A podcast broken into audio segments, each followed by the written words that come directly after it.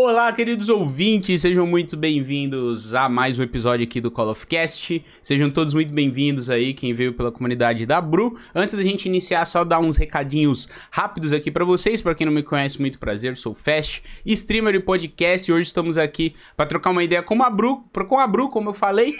E, e, esse é o episódio número 47 do Call of Cast, hein? Estamos quase chegando no episódio número 50 e logo mais vai ter surpresinha para vocês, hein? Fiquem ligados aí nas redes sociais do Call of Cast, arroba Call of Cast em todas elas, tá? E antes da gente começar, eu queria agradecer também os nossos apoiadores lá da plataforma Apoia-se, que a gente também tem uma campanha de financiamento coletivo para tornar esse podcast presencial. Então, se você curte esse programa, quer apoiar também, só digitar a exclamação Apoia-se para quem tá ao vivo na Twitch e para quem está ouvindo a gente depois no YouTube, no Spotify, seja onde for, é só ir no site do apoia, apoia.se barra callofcast que tem lá para você ajudar a gente, tá? Então muito obrigado Cruzca, FMR Natan e Vinícius Cardoso por serem, serem apoiadores desse canal e desse projeto maravilhoso. E como eu falei, hoje estou aqui com a Bru Bruce, gente, eu até tava falando com ela aqui antes de iniciar o episódio, que isso daqui é uma oportunidade também para ela é, se apresentar para vocês, falar mais dela também para vocês, que teve umas tretas aí aí que vocês estão ligados aí recentemente, Twitter e afins.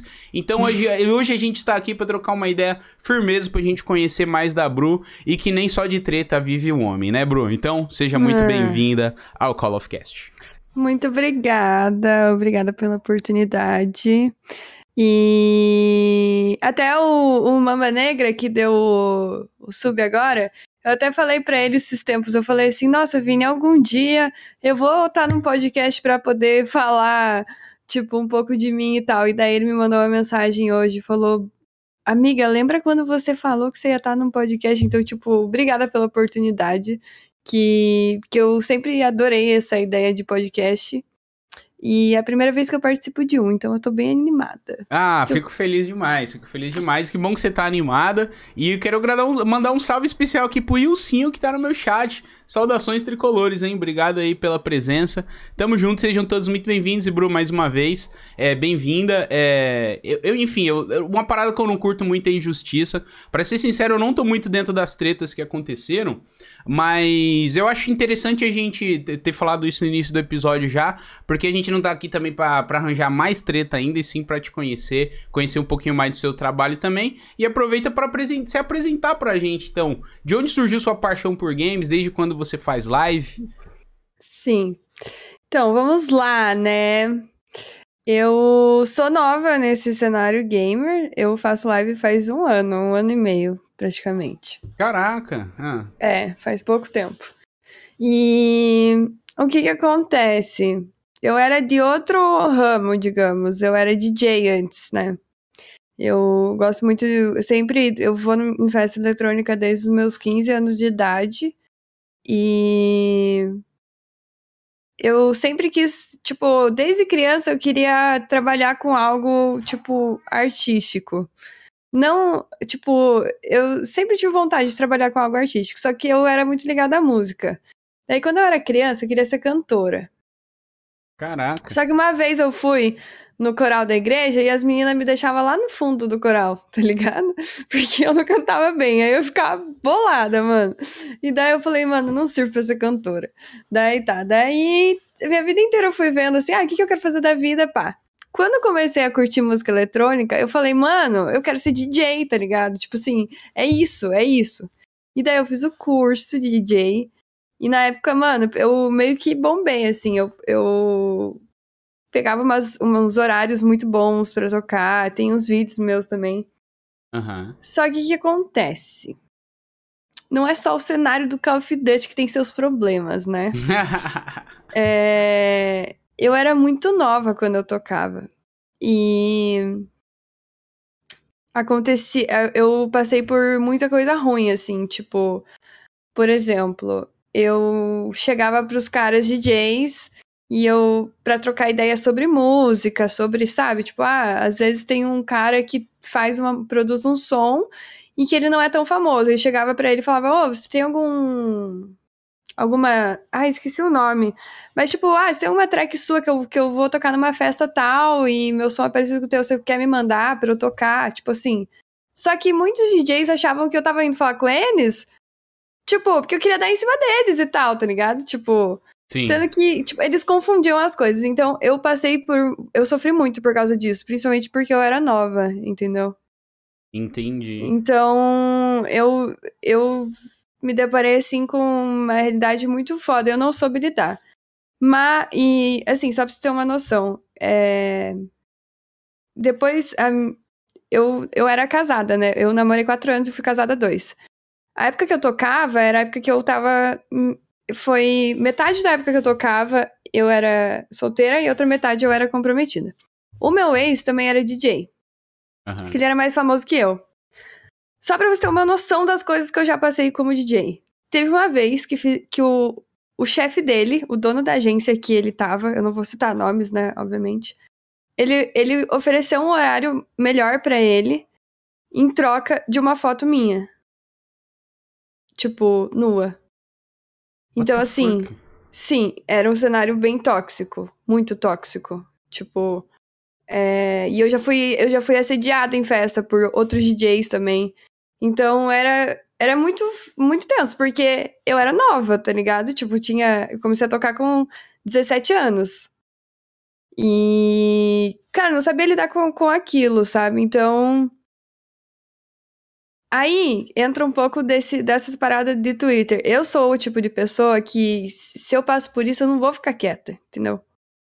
Eu não vou. Eu não vou deixar isso, tipo, de lado só porque eu quero estar tocando na festa daquele cara, entendeu?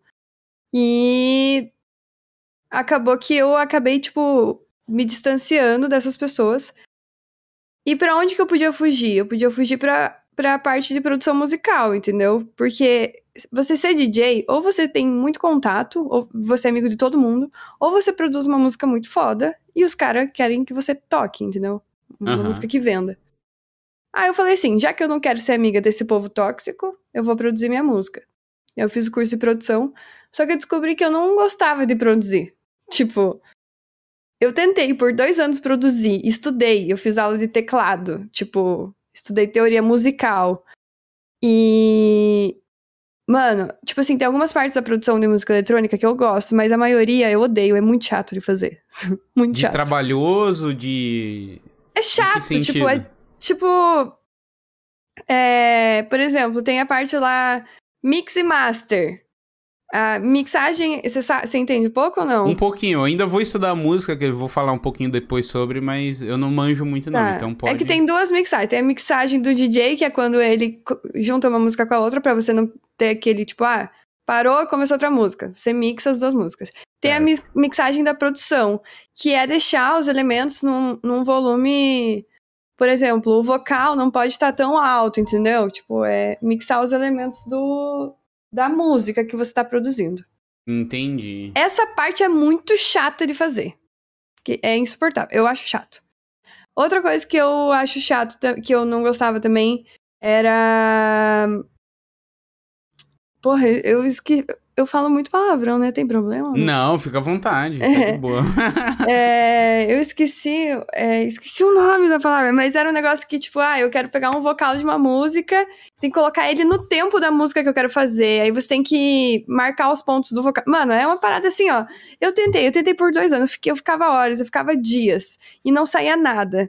Em paralelo, o meu ex também era produtor, e quando eu, eu via ele fazendo o negócio, eu via que ele fazia aquilo de um jeito que eu não conseguia, tipo assim, ele fazia aquilo com uma facilidade, com um gosto que eu não tinha, entendeu? Sim, é, tem Então- coisa que não tem jeito, né? Mesmo que você para pra estudar, É. se dedica, simplesmente não vai. Só que foi muito difícil, porque assim. Quando eu comecei a tocar, eu, não, eu tava no terceirão. Aí eu tinha que escolher uma faculdade pra fazer. Eu fui lá na feira de profissões. Aí eu escolhi relações públicas. Por quê? Era o que mais combinava com a minha carreira de DJ. Eu não sei se você conhece o curso. Não muito, mas eu sei do que se trata. É, Relações Públicas é, não é um curso que tem em qualquer faculdade. É junto com jornalismo e publicidade. Só que, e, só que ele foca mais na, em cuidar da imagem das empresas, assim, gerenciamento de crise, é, assessoria de imprensa. Aqui no Brasil é proibido, ah, é, não pode, você, você não pode atuar como lobista, mas nos Estados Unidos o- os lobistas geralmente são formados em relações públicas. Então, Aham. eu olhei esse curso, falei, cara, é um curso que eu vou conseguir acompanhar, porque eu também não tinha. Por exemplo, se eu fosse fazer veterinária ou algo mais, tipo, que exige mais de um estudo, tipo, de uma base mais forte, eu não ia conseguir acompanhar, porque eu não tinha base. Tipo, no meu primeiro ano do ensino médio, eu fui estudar no colégio público. E eu não aprendi nada, nada, nada. Tipo, eu não estudei. Meu primeiro e segundo ano do ensino médio eu não estudei. Não estudei. Tipo, pra você ter uma noção, é, gente. É, os moleques pegavam o livro do, de nota do professor e colocavam as notas lá que a gente queria, entendeu? Caraca. Que colégio público. Tipo, nem eu lembro que nem se eu quisesse, o professor não conseguia dar aula. Era uma várzea. E daí no terceirão eu fui para um colégio que era público, mas era bom. E daí eu não, eu, eu, eu não sei como que eu passei o terceirão. Eu tive que me virar nos 30, porque eu não tinha a base do primeiro e do segundo, entendeu? Sim. E daí, quando eu fui escolher a faculdade, eu fui com esse pensamento. Por exemplo, se eu. Igual, falei da veterinária, que eu já tive vontade de fazer. Eu não tinha base da biologia, cara. Eu ia chegar na faculdade muito perdida, entendeu? Tipo, uhum. eu acho que nem no vestibular ia conseguir passar. Então, eu escolhi um curso que eu acho que os cachorros. Tá, se tiver vazando muito os cachorros da vizinha latindo mesmo. É, tá vazando, mas Cara, não tem muito o que fazer, é, né? Não tem, não tem fazer, na real, né? Quem sabe enfim. faz ao vivo. This is Brasil. Da, é, daí o que acontece? Eu escolhi relações públicas.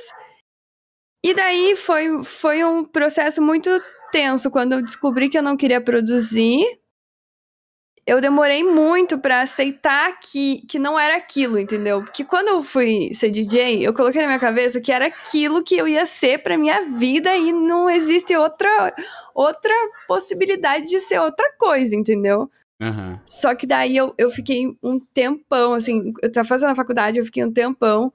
Eu, cara, eu lembro até hoje do estralo que eu tive. Eu tinha conseguido um estágio, eu não vou falar o nome da empresa, mas eu consegui estágio num lugar que eu queria muito, que era algo que, tipo, um, um, um, negócio, era uma parada que eu já acompanhava, que já fazia parte da minha vida. Quando eu consegui esse estágio, eu lembro até hoje, eu tava indo pro estágio, e daí eu tava indo a pé, tipo assim, até a empresa, e eu comecei a pensar, cara, é, não adianta, eu, eu tenho que aceitar que eu não preciso focar numa parada que eu não gosto, tá ligado? Eu lembro até hoje que eu tive esse estralo. E parece que foi uma libertação, porque eu sofria todo dia achando que eu tinha que ser DJ porque eu tinha escolhido aquilo. E que, tipo assim, eu achava que se eu não fosse, se eu não seguisse como DJ, eu ia ficar pra trás. Eu não sei o quê, o que, que eu ia fazer na minha vida? Eu ficava desesperada, entendeu? Sim. E daí eu lembro que eu tive esse estralo, tipo, de tipo, cara, eu sou nova, eu posso fazer outra coisa. E daí o que, que eu fiz quando eu parei de tocar? Eu foquei na minha área, né? Relações Públicas, área de comunicação. Uhum. Continuei nesse estágio. E quando eu tava nesse estágio, já tava no meu último ano da faculdade. Eles me efetivaram. E eu trabalhei um ano na minha área, como assistente de marketing. Porém, eu odiei trabalhar na minha área. Tipo, odiei, odiei. Tipo, foi. Você chegou a ficar muito tempo, não? Tipo, eu já tinha feito estágio desde o meu quarto período, eu acho, na faculdade. Já tinha tido contato com agência de comunicação, com órgão público e com área da medicina, só que voltado para comunicação, né? Tipo, para marketing, só que com, na área médica. Uhum. E, e, mano, é, é uma parada assim que me incomodava, que eu percebi, é que, cara, minha criatividade, eu tinha que limitar a minha criatividade porque eu tava trabalhando para os outros. Então, assim, eu ficava puta, eu ficava chateada, eu não gostava de estar trabalhando dentro do escritório na frente do computador horas e horas e horas me desgastando para outra pessoa. Eu não gostava daquilo. E daí, eu não sabia o que fazer na minha vida, porque eu tinha uma faculdade, eu tinha um emprego bom e, e eu não gostava, entendeu? E eu sou o tipo de pessoa que eu tenho que gostar muito pra me entregar, sabe? Sim. E daí eu falei, velho, o que, que eu vou fazer? O que, que eu vou fazer? Daí eu falei assim, ah, vou fazer outra faculdade, vou tentar medicina. Saí do emprego. Na verdade, assim, e nesse emprego eu passei uns perrengues, porque era a época que eu tinha depressão, é, eu sofri assédio moral no emprego, tive que processar a empresa, Putz. É, foi um, foi um rolo, assim, foi bem difícil. Essa época foi a mais difícil da minha vida, assim. Foi bem tenso. Mas aí eu falei assim, eu vou tentar medicina. Saí do emprego, fiquei. Só que nesse mesmo tempo que eu falei que eu queria tentar medicina, eu resolvi ir morar sozinha com meu ex.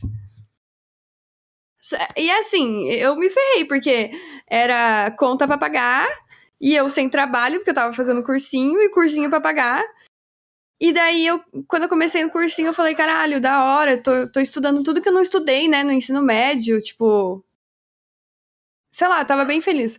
Só que, mano, chegou um momento do cursinho também que eu vi que eu, eu não tinha mais como não trabalhar, cara. Tipo, Sim. eu morava, tipo, meu ex tinha o trampo dele, mas, tipo, não era, não era suficiente. Eu tenho quatro gatos e um cachorro que são minha responsabilidade. Eu pago tudo deles, entendeu? E assim, eu não vim, eu não vim de uma família em que minha mãe me dá dinheiro. Nunca foi uma realidade ela me dar dinheiro. Tipo, é sempre eu pagando minhas coisas. E daí eu comecei a pegar frilas para fazer. Eu trabalhei em restaurante, eu entreguei panfleto, eu fiz tudo que você imagina, entendeu? Porque o que, que, o que acontecia? Eu ia pro cursinho durante a semana, final de semana tinha algum frila, alguma coisa, eu pegava e ia fazer. Só que uhum. daí, mais pro meio do ano, começou a ter simulado, é, simulado nos finais de semana. E eu tinha que escolher entre pagar minhas contas e fazer o simulado, entendeu? Sim. E daí eu comecei a ficar frustrada porque eu vi que aquilo não era uma realidade para mim. Aí o que aconteceu? Em paralelo a isso. Aí, aí, aí agora vai entrar os jogos, tá? Tipo, eu sempre tive contato com o jogo na casa das minhas amigas, porque eu nunca tive dinheiro para ter um videogame. Ou eu jogava no computador da minha tia, que rodava CS 1.0, bem antigamente. Uhum. E Grand Chase e Tibia. Meu irmão jogava muito Tibia. Aí eu jogava bastante também Tibia no PC dele. Mas, é, videogame era uma parada que eu sempre quis ter. Quando eu recebi o meu primeiro décimo terceiro desse, desse, desse trabalho que eu falei para você, eu falei assim, cara, eu vou comprar um videogame. Sempre quis ter um, eu vou comprar um videogame. Aí eu fui lá, comprei PlayStation. Era aí eu qual comecei... na época? O 3 ou o 4? O 4, o 4. Aí eu comecei a jogar Overwatch. Mas eu jogava só de brincadeira, nem cogitava fazer stream. Aí, beleza. Daí rolou essa parada do cursinho. Aí veio a pandemia. Bem no, no, no, ano, no segundo ano que eu ia tentar, né, fazer o cursinho. Na real, eu tava meio perdida. Não, mentira. Antes disso, a minha mãe abriu a distribuidora que a gente tem hoje, que é uma distribuidora de bebidas 24 horas. Então eu comecei a trabalhar para ela. Ela me pagava uhum. e eu vinha aqui e ficava trabalhando. Mas também era puxado, porque, porque cansa, final de semana o bagulho fica louco aqui, chega um monte de gente. Então, tipo, eu vinha trabalhar e eu chegava em casa e não queria estudar, mano. Eu queria descansar, tá ligado? Eu queria deitar. Então eu fiquei frustrada com isso. Daí quando veio o outro ano, eu falei assim, cara, eu não sei mais o que eu quero fazer na minha vida. Eu não sei mais o que eu quero trabalhar. Eu já tenho uma faculdade. Eu não sei se eu quero fazer medicina mesmo. Talvez eu quero fazer veterinária. Eu tava pensando em fazer sociologia, entendeu? Que eu não sabia, eu não sabia o que fazer na minha vida. Eu tava perdida, tá ligado? E daí eu falei assim: vou viajar. Antes da pandemia, isso, tá? Sim. Eu tinha o dinheiro guardado e falei assim: vou viajar. Vou ir pra um lugar. O meu sonho é pra ir pra fora do país. Eu vou ir. Aí eu fui lá, comprei passagem pra Tailândia, minha e do meu ex. Caraca. Tava organizando a, a viagem. É, eu não tinha todo o dinheiro, eu ia trabalhar para minha mãe para conseguir o resto. E veio a pandemia, eu tive que cancelar a viagem. Daí foi outra frustração, entendeu? Porque daí eu falei, caralho, nem o que eu sempre sonhei em fazer, na época que eu tava precisando fazer isso, porque eu tô perdida na minha vida, não vou conseguir fazer porque deu tudo errado. É, a pandemia quebrou muita gente, né? Meu Deus. É. E daí a situação da pandemia foi o seguinte: todo o dinheiro que eu tinha guardado para viagem, eu gastei pagando conta de casa, porque o meu ex, ele, ele tinha uma doença que ele era grupo de risco. Então a gente ficou isolado um, uns quatro meses completamente isolados. E eu fiquei quatro. Tipo assim, tem aluguel, conta de luz, mercado, tudo isso, gente, eu pagava sozinha. Então, assim, o dinheiro da viagem foi fácil gastando nisso, sabe? Sim. Porque eu fiquei sem trabalhar também, porque a orientação da médica de, dele era essa. E nisso eu comecei a jogar Warzone. Foi, ne, foi exatamente nesse momento em que eu não sabia mais o que fazer da minha vida que eu comecei a jogar Warzone, entendeu? E daí, e daí eu, eu já acompanhava o Gaules Era o único streamer que eu conhecia. E conhecia alguém, umas pessoas do CS, assim. E daí eu comecei a jogar Warzone e. Eu já pensava. Quando eu jogava Overwatch, eu. Eu. Eu não entendia do que era stream, mas eu sabia que existia pessoas que faziam stream. E eu pensava em futuramente fazer um projeto jogando Overwatch, mas, tipo, não era algo que eu, que eu tava pretendendo fazer logo, assim, porque eu não tinha câmera e tal. Aham. Mas aí o meu ex, ele meio que me ajudou nisso, ele meio que me incentivou. Quando, na época do Call of Duty, ele falou: Ah, lembra quando você queria fazer do Overwatch? Vamos fazer com o Call of Duty, começa transmitindo. Daí a gente pediu a câmera para a prima dele que trouxe dos Estados Unidos. Aí eu comecei a fazer a live pelo PS4 mesmo, entendeu? Aham. Então, assim, o meu contato com games, e, tipo assim, não era algo que era o principal da minha vida. Eu tinha contato, eu gostava, mas não era meu foco, porque meu foco por muito tempo foi a parada do DJ e depois foi eu tentando me descobrir, entendeu? Entendi, entendi. E só que eu sempre gostei, então eu, eu até falo assim, eu acho que tipo, eu não sou uma super jogadora do Warzone, entendeu? Mas o pouco que eu sei, tipo, eu demoro um pouco pra aprender porque porque tipo, não é algo que eu sou fa- super familiarizada. É meu Sim. primeiro Call of Duty, entendeu? Eu nunca joguei outro Call of Duty antes, nunca. Quando as pessoas falam, ai, Black Ops, não sei o que, não sei o que, não sei o que, eu fico boiando, porque eu não conheço, entendeu? Eu, Eu ah, não mas tem tinha. espaço, né? Eu acho que tem uma galera que não tem paciência com os novatos, mas tem uma grande parte que tem, né? Acho que tem espaço. Tem espaço pra todo mundo. Mas depois do Warzone, você chegou a, a jogar um outro COD, não? Tipo, o Vanguard, se comprou ou só ficou no Warzone mesmo? Não, não, daí, não, então, ah, então foi, foi assim, ó. É, eu não comecei direto no Warzone, eu pulei uma parte que tinha esquecido. É, o, a gente tinha comprado o Modern Warfare e eu joguei a campanha dele. Aí eu gostei muito da campanha dele, muito. É, só que daí o multiplayer, como eu não tinha essa familiaridade, eu joguei um pouco e parei, entendeu? Tipo, eu joguei a Uhum. campanha e larguei. Daí quando lançou o Warzone, daí eu falei, caralho, lançou esse modo que eu acho muito legal, daquele jogo que eu achei muito legal. Daí eu comecei a jogar, entendeu? Mas aí, Entendi. quando lançou o Cold War, eu comprei.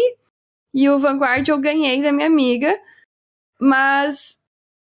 Tipo assim, não é pra jogar, é só pra pegar camuflagem, na verdade. é basicamente o que é o multiplayer hoje em dia pra muitos, É. né? Mas uma coisa que eu acho interessante até, voltando um pouquinho no que tu falou, que eu acho que é importante até pra quem tá ouvindo a gente, que é uma galera mais nova, e isso é uma parada que até todo mundo passa, eu passei recentemente também, de você dar aquela crise de, ah, o que que eu quero fazer da minha vida, ou o que que eu vou estudar, ou o que que eu vou trabalhar. Eu acho que o lance é que a gente nunca vai saber o que a gente quer de verdade se não... Vai parecer clichê, mas enfim, se você não começar. Porque, tipo assim, você- é... é. Eu, eu, eu sou formado em design, né, e edição de vídeo. Hoje eu não gosto mais de fazer isso. Tipo, eu que faço minhas artes, eu que edito os meus vídeos, a maioria pelo menos. É, do Call of Cast e tal, toda a identidade visual, foi tudo eu que fiz isso, é muito legal. Porém, eu perdi o tesão daquilo, sabe? E eu já contei essa história aqui uma vez, eu lembro que eu tava em Portugal conversando com a minha mãe e falei, tipo assim, ah, meu, eu tô, sei lá, três anos trabalhando com isso, mas eu não me sinto mais feliz. Sim. Daí ela pegou e virou pra mim e falou: Tá, se você não fizer isso, você vai fazer o quê? Aí eu falei: Pô, eu não sei. Aí É. que sim, aí começou a pandemia, aí eu voltei a fazer live, que eu também me sentia mó sozinho e tal. Então, assim, eu até tive uma boa. Eu tive um. Você teve uma, uma experiência muito ruim com escola pública, né? Eu não sei como é que é aí na tua cidade. Ah, pelo menos as que eu estudei aqui em São Paulo eram boas, assim, pelo menos da região que eu morava, era considerada uma das melhores, tanto que era difícil entrar lá e tal. Só que, mano, grande parte dos alunos realmente era isso que tu falava. Tipo, ninguém ligava pra nada, era todo mundo na zoeira. É, sabe? é assim, Então- eu não vou culpar, eu vou ser sincera, não vou culpar 100% a escola pública, porque era minha época de terror. Eu fui uma, uma adolescente terrível, entendeu? tipo, com 15 anos de idade, eu tava, tava. Nem sei se eu posso falar isso, na real. Mas eu tava lá dando meu jeito pra entrar nas festas, entendeu? Sim, é, então, ca- cada um tem um. Claro, né? Não É. dá pra ocupar a es- a escola, cada um tem um jeito, cada um Ma- teve uma mas não experiência. tinha. Mas eu lembro, eu lembro até hoje. Eu lembro, nunca esqueço disso, fecha do céu. Eu falei assim: não, chega dessa vida vagabunda. Eu vou. Vou pelo menos, vou pelo... É porque assim, chegava no, no dia das provas, eu tinha que ficar. Eu, eu falei assim, não, vou pelo menos tentar entender. Prestar atenção numa aula. Eu nunca esqueço disso, mano. Eu não consegui prestar atenção na aula, porque o professor não conseguiu dar aula, entendeu? Então, É. tipo, esse colégio público em si que eu estudava, ele era. Ele era horrível. Tipo, não horrível, mas, tipo. é, sei lá, os alunos mandavam no colégio, tá ligado? Sim. Tinha que fazer.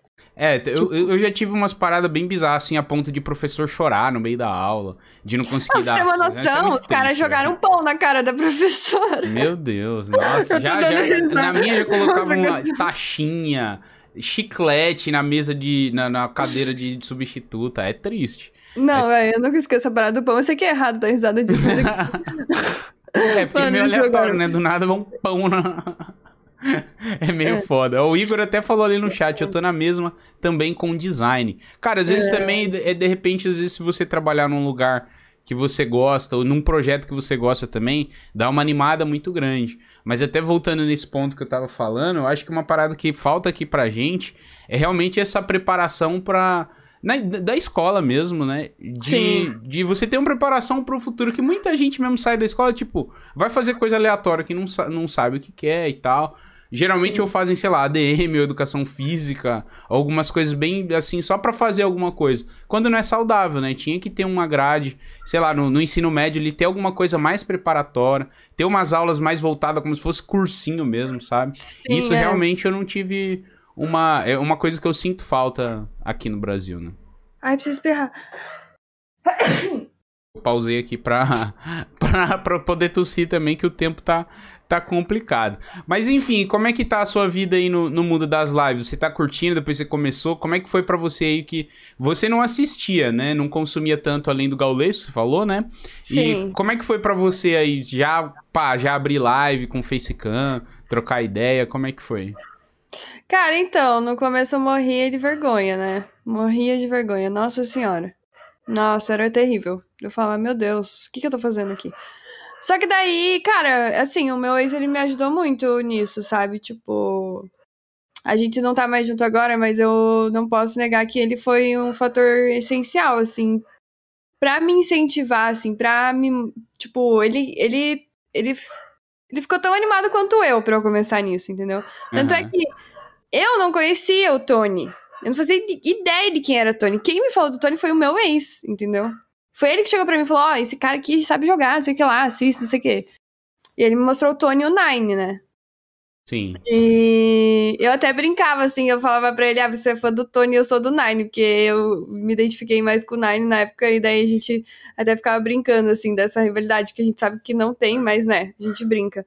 Aham. Mas quem me apresentou mais o cenário foi o meu ex, entendeu? Porque ele já era muito mais ligado que eu nisso. Mas o fato de, de eu abrir a live, assim, eu era muito insegura, assim, sabe? Tipo, eu tenho problema com ansiedade, eu tive fase depressiva, inclusive, eu tive muito medo de voltar essas fases de, de depressão por conta da ansiedade, tipo. Eu não tenho, tipo, depressão, assim, tipo, eu tenho se eu não trato minha ansiedade, eu posso entrar em um quadro depressivo, entendeu? Entendi. Então, eu tive muito medo de voltar e, e é muito difícil você se expor, né? Porque fazer live é se expor, Sim, total. tendo essa insegurança. Mas, tipo assim, que daí eu olhava uma pessoa me assistindo, eu falava, mano, eu tô aqui de palhaça, tá ligado? Só que, mano, tava sempre lá os meus amigos ou o meu ex, entendeu? Tipo, o primeiro apoio que eu tive foi dele e dos meus amigos. Tipo, eu mandava o link da minha live para minhas amigas, todas deixavam a live aberta, entendeu? Por mais Sim. que elas não entendessem nada do jogo, elas falavam, Bru, deixei tua live aberta lá, não sei o que, não, não entendo nada, mas tá aberta. Tipo, É eu da tive hora esse apoio, né? É muito é, eu importante. tive muito apoio. E é amiga que eu tô falando assim, amiga minha que estudou comigo desde a quarta série, entendeu? Amiga de vida. Então, tipo, eu sempre tive muito apoio, assim, do- dos meus amigos, da minha família, pra fazer qualquer coisa. Qualquer coisa. E com as Então, lives não foi diferente? Quando você decidiu ah, começar a fazer live, seus pais apoiaram e tal, foi de boa pra eles? A minha mãe sempre me apoia em tudo que eu faço. Tudo. Mentira. Teve uma vez que eu tava na crise da faculdade também, que a- quando vocês tiverem, se, se o pessoal do chat já fez faculdade, você já fez, né, Fest? Já. Vai ter um momento da faculdade que você vai querer mudar de curso, cara. Eu acho que todo mundo passa por isso, mano. Se alguém não passou por isso, eu não sei, a pessoa é estranha. Mas em algum momento da faculdade você vai pensar em mudar de curso. É que sempre tem umas matérias mó bosta também. É. Nossa. E daí, uma Faz época lá, falei, mãe, vou mudar pra música, porque eu quero ser DJ, quero aprender, quero aprender música, quero aprender teoria musical. Daí ela falou, não, você vai fazer cagada. Não muda pra música. Tipo assim, minha mãe não é de se meter muito, mas, né? Daí eu falei, putz, véi, acho que ela tá certa, né? Acho que nada a ver fazer música. Ainda bem, ainda bem que eu ouvi ela, mano, porque... É, faculdade- mãe, né? Mãe tem um sexto sentido ali que é inexplicável. E pra você ser DJ, quanto, quanto tempo é de estudo, assim? É, pra você efetivamente já poder ir lá subir no palco e tudo mais? Cara, é... o curso é seis meses, mas vai de cada aluno, vai do treino de cada aluno. Eu também, eu tive bast- é, bastante dificuldade, assim, quando eu comecei a tocar, porque para você sincronizar o tempo da música na CDJ, é, você não é qualquer pessoa que consegue, você tem que saber fazer a contagem certa e tal. E, pra, e a CDJ é um equipamento caro para você ter em casa. Uhum. Então, o, o curso de DJ que eu fazia, ele disponibiliza, disponibilizava sala de treino. Só que, cara, era lá no centro. Tipo, eu ia gastar muito mais indo treinar todo dia e não era sempre que podia ir, não era sempre que tinha vaga. Então, é, quando eu- terminei o curso, não sabendo tocar totalmente. Eu aprendi depois, tipo, eu aprendi a teoria no curso. É tipo autoescola, né? Você aprende mesmo É. na rua. Sim. E daí, a própria escola que eu fiz o curso de DJ conseguiu as primeiras datas pra mim. Mas como eu já, eu já ia muito nas festas, tipo, eu conhecia todo mundo, todo, todos os produtores de festa, todos os DJs, nossa, conhecia todo mundo, assim.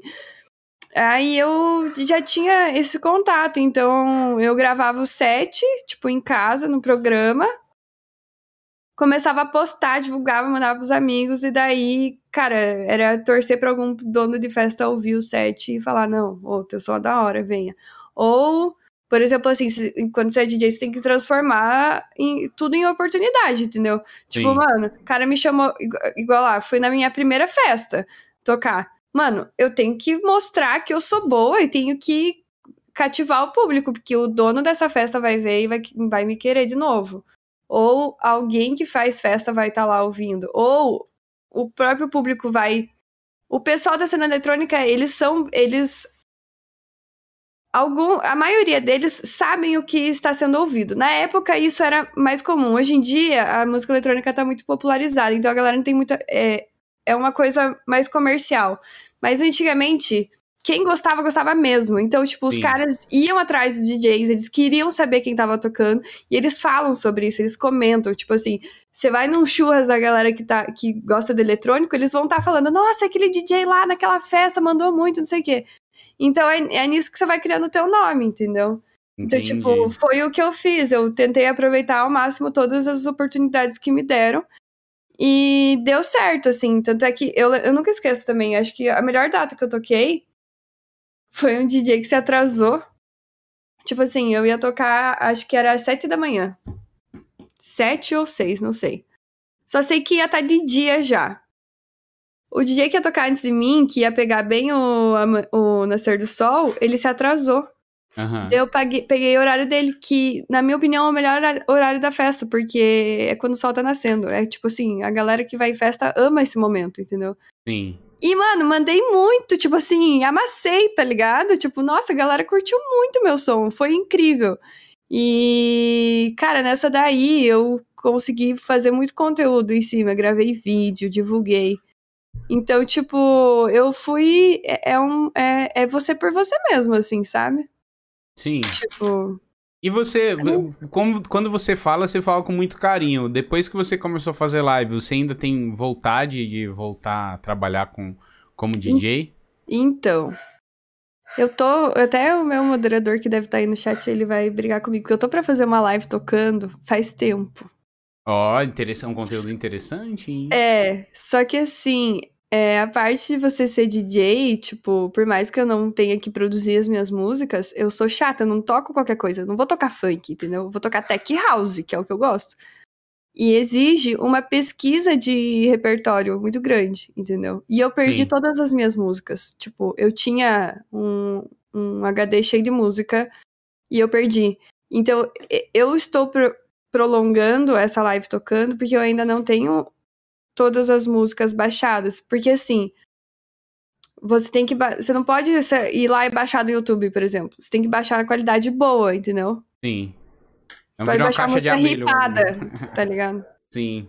Então, é, eu não fiz ainda porque eu ainda não tive esse tempo de fazer essa pesquisa de música pra montar um set. Mas vai rolar. Uma hora vai sair. É, então, ó, Mamba, fica de olho aí, hein? Queria até aproveitar pra mandar um salve pro Tunico. Ele não tá aí no chat, não, né, Merco? Nosso DJ aí do chat faz vários mashups aí, principalmente do Avicii, né? E também pro Caio e pro Porto, que também eram produtores de conteúdo, eram meus colegas lá de equipe da BZ também. Amigões aí que tem o copy and paste aí, depois vocês pesquisam lá no Spotify, copy and paste, os, mano, os moleque faz um trampo absurdo. Caio e Porto, tamo junto demais. E é um bagulho que eu, eu curto muito, como eu falei pra você, eu tenho uma paixão muito grande por música, é um hobby que eu quero ainda até trazer pro meu mundo de trabalho, vamos assim dizer. Eu morro de vontade de fazer, se eu soubesse- se eu soubesse tocar um, um violão, um cavaquinho, sei lá, qualquer coisa, eu tava fazendo live de música. Eu sou muito Sim. apaixonado. Agora, música eletrônica, eu lembro que eu escutei bastante até, sei lá, uns 17, 18. Depois eu fui ficando mais velho e parei de escutar. anos? Eu tenho 27. Ah, É, eu lembro que até uma vez eu fui num, num evento aqui em São Paulo chamado Spirit of London. hum. Foi em 2016 isso, nossa, é, foi 2016. E, cara, eu lembro, eu lembro que eu fiquei umas horas lá e tal, mas eu fiquei com o meu ouvido apitando uns três dias. Foi ali que foi pra mim que eu falei, mano. É, a gente ficou do que lado vai. da caixa de som assim, fritando, sabe? E eu Cara, sou muito velho. Eu falei, ah, Nossa, eu já tirei desisto. bad trip com isso, Fest. Meu Deus, você tá ligado? Mano, sério, eu já tirei muita bad trip, porque, tipo assim, quando eu não tocava e ia nas festas, eu ficava lá na frente da caixa, tipo assim, ai, ah, curtindo. Aí quando eu comecei a tocar, a gente entrava muito, a gente conversava. Eu tinha- tem muito amigo DJ que é do meu bairro aqui, tipo assim, a molecada que estudou comigo, tá ligado? Aham. E daí a gente começava a falar sobre como a gente, os DJs têm, começam a perder a audição. E daí eu nunca esqueço, uma vez eu também tava numa festa e meus amigos queriam ficar na caixa e eu comecei a entrar numa paranoia que eu ia ficar surda e eu não ia conseguir mais tocar. Eu falava, gente, eu não quero ficar na caixa, gente, pelo amor de Deus, eu vou ficar surda. Mas, tipo, realmente, quem não tá acostumado é, é bem. é- fica com o ouvido apitando mesmo, tá ligado? É, então, não. Aí eu falei, meu Deus do céu, não, isso não é pra mim, não. Vou ficar com meu fone de ouvido mesmo. Daí eu dei uma parada, mas eu gostava bastante. Era esse estilo que tu tocava que eu gostava de ouvir também, né? Sim. É, Mas enfim, eu queria saber de você também, que você comentou até que tava, tava com depressão, alguns problemas também. Eu queria Sim. saber em que ponto as lives influenciaram isso positivamente pra você. Tipo assim, por mais que você se sentia insegura em abrir live no início e tudo mais, o quão bom foi pra você começar a fazer live e, com- começar a trabalhar com produção de conteúdos de games aí? Cara, eu acho que a partir do momento que eu via que é, as pessoas estavam lutando por mim, quando nem eu mesma estava acreditando em mim, sabe? Tipo, depois que aconteceram a- as tretas, é, eu acho que você só conhece a, a treta do Twitter, mas aconteceram coisas antes que me deixaram muito mal, muito mesmo, ao ponto de eu achar realmente que eu ia entrar no episódio depressivo de novo. E, inclusive, nesse momento que eu comentei, eu, eu acabei expondo isso, né, que eu tinha ansiedade e que o que estava acontecendo estava me prejudicando. As pessoas ainda tiraram sarro, né, da- falaram que eu estava usando isso para me vitimizar. Só que daí foi nesse momento, cara, quando eu já tinha, tipo assim, mano, e, e assim, Fast, tudo aconteceu quando eu terminei. Tipo, fui eu que terminei com o meu ex, só que eu morava lá com ele, certo? Eu Uhum. tive que voltar pra casa da minha mãe, eu tive que reformar esse quarto aqui que eu tô aqui, isso aqui era tudo sujo e tal, tipo, a gente mora numa casa antiga. Tive que trazer meus bichos de novo, mudar toda a minha rotina, entendeu? Sim. E, mano, foi muito desgastante, assim. Eu, foi uma época horrível. E justo nessa época também eu eu não tinha ninguém assim, tipo, era, era muito fácil. Eu sempre falo hoje em dia, hoje em dia é, é bom você ter um relacionamento porque para lidar com as coisas difíceis, você vai ter alguém do seu lado. Eu Sim. sei disso melhor do que ninguém, porque eu passei por muita coisa com ele e sem ele. E nesse momento que eu achei que eu não tinha ninguém, só tinha minha família e meus amigos, só que não era o suficiente para eu manter as lives. Cara, tinha. Tiveram pessoas específicas que me mandaram mensagem e falavam: Mano, eu gosto da sua live, cara. Não, não para de fazer, por favor. Tipo assim, tiveram muitas pessoas que vieram assim e falaram: Cara, você. Tipo.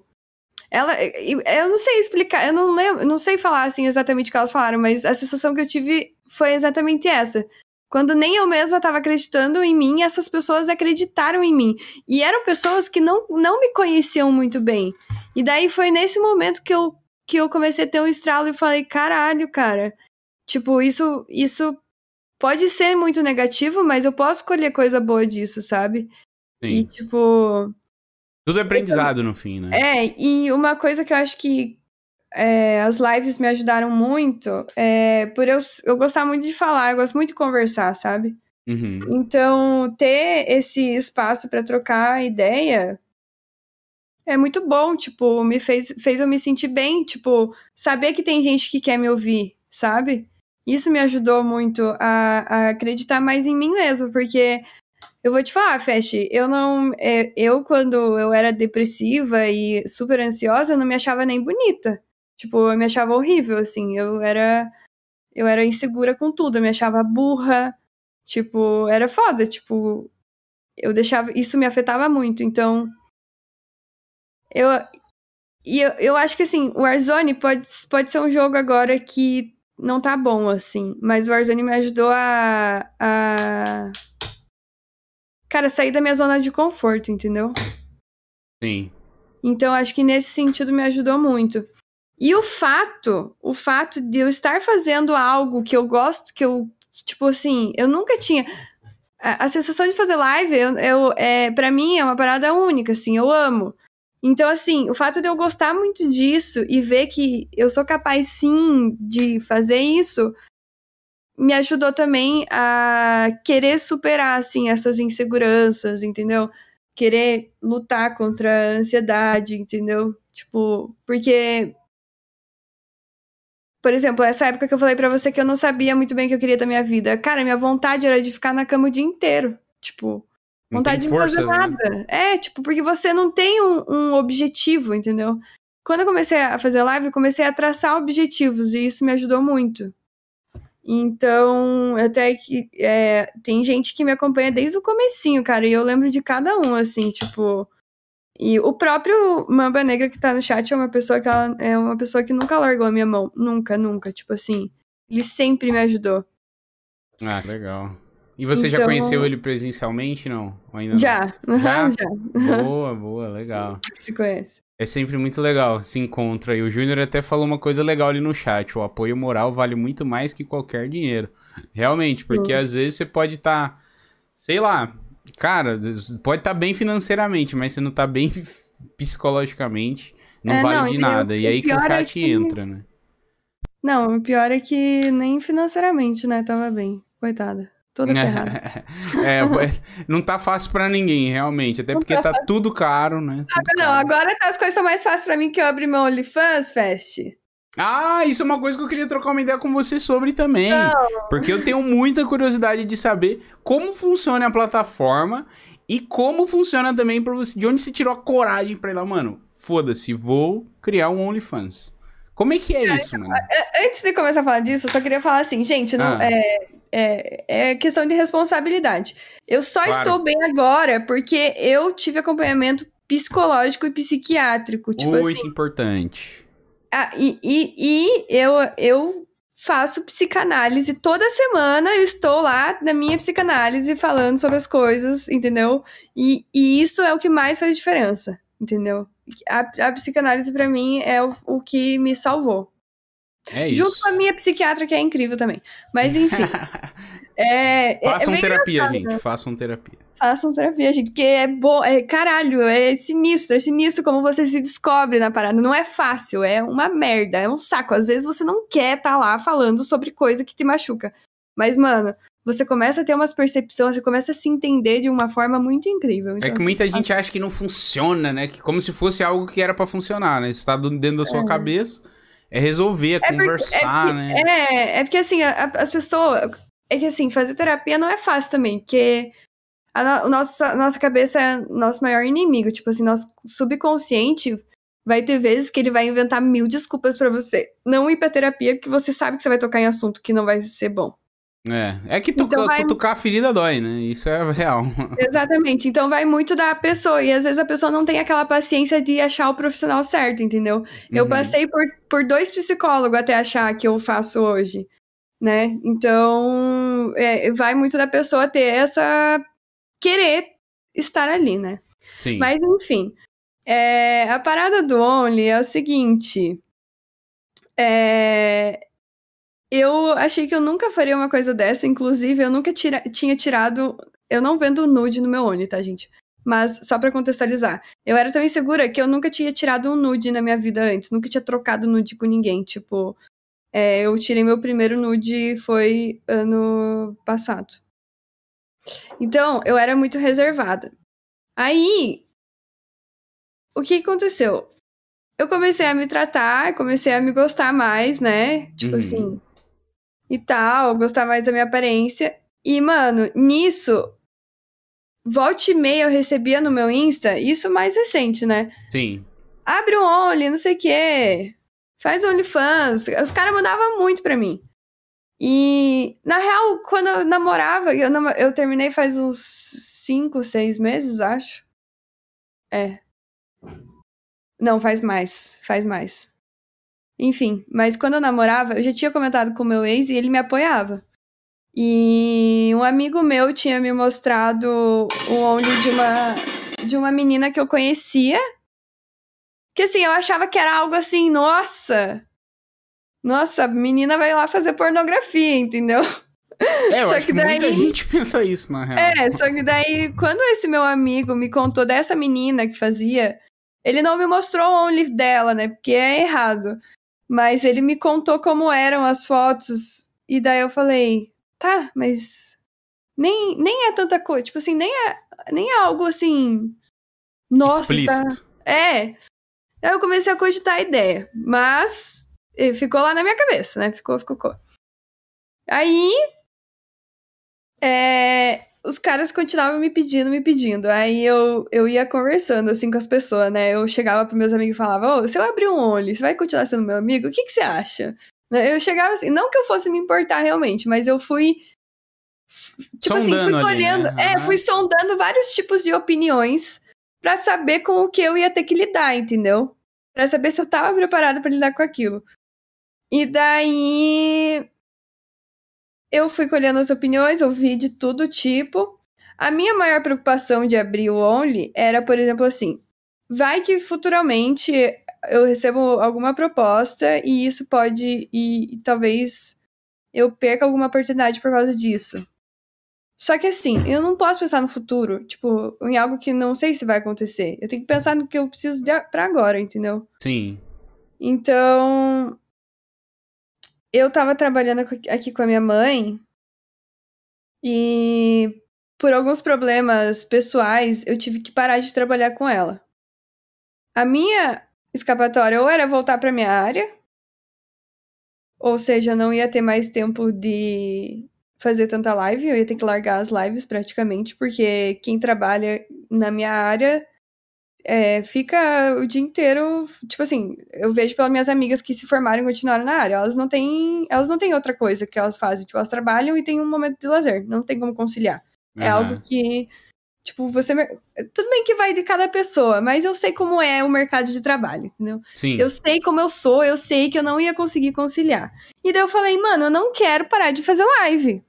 E daí foi aí que eu tive coragem de fazer o Only, porque daí eu falei, mano, eu tô precisando de dinheiro, eu não quero parar de fazer live, eu tenho a ração desses bichos para comprar, entendeu? A minha mãe tá me ajudando agora, porque ela tem distribuidora de bebidas, mas ela não vai me ajudar pro resto da vida, e eu nem quero isso. Eu odeio pedir as coisas pra minha mãe, tá ligado? Tipo, quando eu voltei pra casa dela, eu tinha que pedir pra ela comprar coisa de farmácia pra mim, entendeu? Sim. E tipo, cara, é meio humilhante isso, entendeu? Porque eu era, já era independente, sabe? Então, tipo. Enfim. Aí eu fiquei pensando, pensando, pensando, pensando. Daí. Cara, teve um dia assim que eu falei, cara. Ninguém dessas pessoas vai pagar minha conta. Eu vou abrir essa parada. Daí eu comecei a tirar umas fotos assim de lingerie em casa mesmo, né? Umas fotos mais sensual. Uhum. Só pra ver como eu me sentia. Daí eu falei, ah, até que não é tão chato. Daí, até que não é, tipo, tão estranho, né? Tirar foto assim. Daí, eu falei, não, vou abrir, mas eu não falei para ninguém. Eu vim, tirei as fotos aqui nessa cama aqui, as fotinhas. Primeira foto onde foi nessa cama aqui. Tirei as fotos, daí eu nunca esqueço, mano. Eu tava aqui, ó, tirando as fotos, daí eu, eu lembro que eu parei assim, ó, sozinha, pensei, mano, o que que eu tô fazendo, cara? que que eu tô fazendo? Tipo assim, eu tava achando muito estranho aquilo, tá ligado? Muito estranho, Fast. Tipo, eu, eu, tava, eu tava só fazendo, tá ligado? Sim. Porque se eu parasse pra pensar, eu não ia fazer. Eu só tava fazendo. Mano, quando eu fa... Ah, e antes de eu divulgar o meu Only, eu tinha postado brincando, Fast, no meu Twitter. Eu, eu tinha feito um post assim, ai, cansei, tem muita conta pra pagar, vou abrir um Only, alguma coisa assim. Mano, o bagulho viralizou. Viralizou. Tipo assim, todo, todo mundo queria que fosse verdade aquilo, tá ligado? Tipo, e eu tava brincando. E daí, daí quando eu postei, meu, bombou. Tipo, a galera amou. Os meus, tipo. Os, eu, eu, os meus subs me apoiaram pra caramba. Eu lembro até que eu não consumia esse tipo de conteúdo, né? Vou falar um pouco da plataforma, uhum. né? O que é o Only. Ele é uma rede social, ele é uma rede social. Ele tem lá fazer, fazer o post ele tem opção de você fazer live dentro do Only, tem opção de fazer enquete, então, tipo. Você chega lá, faz o post, tem como, tem como os caras, ou as minas, né? Mas aqui, como o maior público é homem, eu falo cara. Mas tem como eles darem donate na foto que você posta, tem como você fazer um post bloqueado e só vai ver quem paga entendeu? Uhum. Então, é, é um feed normal, assim, igual outra rede social. E, cara, quando eu entrei no Only, mano, eu não ia assinar um Only de outra pessoa para ver como era. Tipo, Sim. eu não fazia ideia do que eu ia escrever. E daí eu cheguei pros meus subs no grupo de sub e falei assim: gente, vou fazer minha primeira postagem. A foto é assim, assim, assim. Eu não mandei a foto o que que eu escrevo? E daí eles começaram a me ajudar. Foi muito bom esse dia, cara. Eles começaram a me ajudar, tipo, ai, você acho que você pode escrever mais assim, não sei o quê. Então, tipo, os meus subs me ajudaram a fazer a primeira postagem no Only, tá ligado? Só, velho. Mas aí no. Aí eu fui pegando jeito, assim, sabe? Tipo, eu tenho uma, tenho uma menina a Aline, ela não é, tipo, minha amiga, mas uma colega, assim, mas é uma pessoa que eu sei que eu posso contar. Ela tinha feito a mesma faculdade que eu, eu conheci ela da época que eu era emo ainda, tipo, nossa, conheci ela há muito tempo. E ela abriu um Only. E daí eu fui falar com ela sobre, então ela me encorajou, ela falou, Bru, o Only é uma parada que é meio comum nos Estados Unidos, tipo aqui no Brasil, que a gente tem o um preconceito, mas quando aí você vai ver que o retorno financeiro é bom, você vai ver que, que lá é outro. Tipo. Na verdade, ela me falou. Quando ela tava me falando isso, eu eu percebi, eu, eu vi uma oportunidade no Only. Não só de ganhar dinheiro, fecha. Uhum. Mas também de segmentar o meu conteúdo. Entendeu? Então, assim, no meu perfil aberto, eu não posto coisa muito sensual e com pouca roupa. Sim. Porque eu também não quero que todo mundo no meu perfil veja isso. Então, o olho também foi uma oportunidade de eu segmentar esse conteúdo. Se alguém, se alguém quiser ver esse lado meu mais sensual, vai ter que pagar e vai ser lá, entendeu? Faz não sentido. vai ser no meu Instagram aberto, Instagram aberto, porque ali tem coisa de jogo, tem coisa de, de, de publi que eu tô agora fazendo para algumas marcas, então Pra não É, misturar as coisas, né? Você... Exatamente, Entendi. exatamente. Então, quando eu conversei com essa minha amiga, eu também vi essa oportunidade de segmentar o conteúdo. E, e daí criei a coragem, fiz, o bagulho tá bombando, está me ajudando muito, está me dando um conforto muito bom. Obviamente, é, eu te- tô- te- tenho que lidar, às vezes, com comentários sem noção. Sim. Mas Internet, depois. né? Mas assim. Sinceramente, eu não tô nem aí, cara. é isso, como tu falou, ninguém paga tuas contas. né? tipo assim, cara, eu não tô nem aí mesmo. Tipo, eu, se tem uma coisa que eu aprendi é não ligar pro, pro que os outros falam. Porque, cara, quando eu ligava, eu só sofria, entendeu? Hoje em dia, velho, olha, pode falar. Tipo, eu- é, tem algumas coisas que, que ainda pegam na ferida. Tem comentário que a gente lê que, porra, vai mexer com a gente, né? Sim. na internet. Mas o fato de eu não deixar mais isso me consumir é bom. E eu acredito muito em energia, sabe? Tipo, eu sou uma pessoa sensitiva demais, assim. E parece que quando a gente deixa algo negativo tomar conta, tipo, ocupar muito espaço na nossa cabeça, a gente se torna negativo também. Nossa, total. E isso influencia todos à nossa volta também, né? Isso Exatamente. é uma parada então, bizarra. eu comecei a perceber que eu, eu aprendi a filtrar as coisas. Não foi fácil, meu, não foi fácil. Eu não sabia fazer isso, mas agora eu acho que eu sei. Sim. É. E, e em questão da tua família, foi de boa também pra tua mãe e tal? É, porque Cara, então- é mais difícil ainda, né? Os amigos, beleza. Agora a família, o bicho pega. Então, na real, é que a minha mãe é muito suave com tudo, assim, sabe? Tipo, ela. Sei lá. Ela é suave, assim, ela nunca foi muito rígida. Eu cheguei pra ela e falei assim, mãe. Tem muita gente pedindo pra eu abrir um Only, eu expliquei pra ela como é, daí ela, eu lembro até hoje, ela, ela falou, ela deu um sorrisinho assim, e falou, ai, será, filha, será? Não vai ser ruim? eu falei, não, mãe, eu vou arriscar, mãe. Daí ela falou, ai, tá bom, então. Daí eu mostrei até pra ela, né, o meu primeiro post e tal. Daí, quando eu falei pra ela quanto de dinheiro eu ganhei quando eu lancei, ela adorou. Daí ela falou, ai, filha, é isso mesmo. Aí não tem nem como. Não, esses dias meu irmão aqui, né? O amigo dele aqui em casa. Não, não sei quem é esse amigo dele, porque eu não me misturo muito. Tipo, eu fico muito tempo aqui no meu quarto. Então, meu irmão Sim. chama a visita e tal, o povo fica lá. Eu nem vou muito, porque eu sou viciada aqui no computador, né? Em ficar aqui fazendo minhas coisas.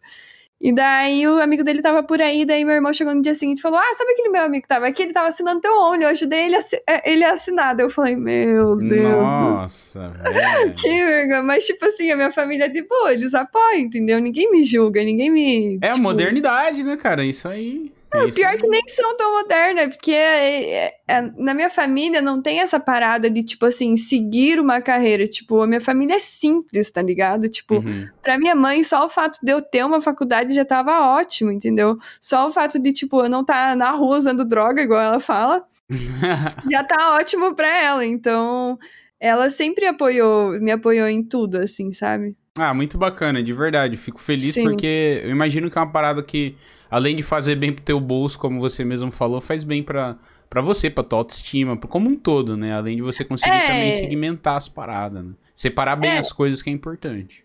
Tem, tem muito ponto positivo, tipo, me ajudou muito a cada vez me importar menos com o que os outros pensam, Uhum. me, deu, me dá um conforto muito bom e me divulga também. Querendo ou não, é uma forma de divulgação. Tipo, as pessoas ficam curiosas. E tem muita gente que vai da live pro Only e vai do Only pra live e gosta de, tipo assim, consome meu conteúdo no Only, mas gosta de ver minha live, entendeu? Caraca, que da hora. Então, isso é legal. E o, em questão dos ganhos da plataforma, é bem melhor que a Twitch, então, eu admiro. Eu admito. é, Eu, ad- como é que fala? Eu suponho, né?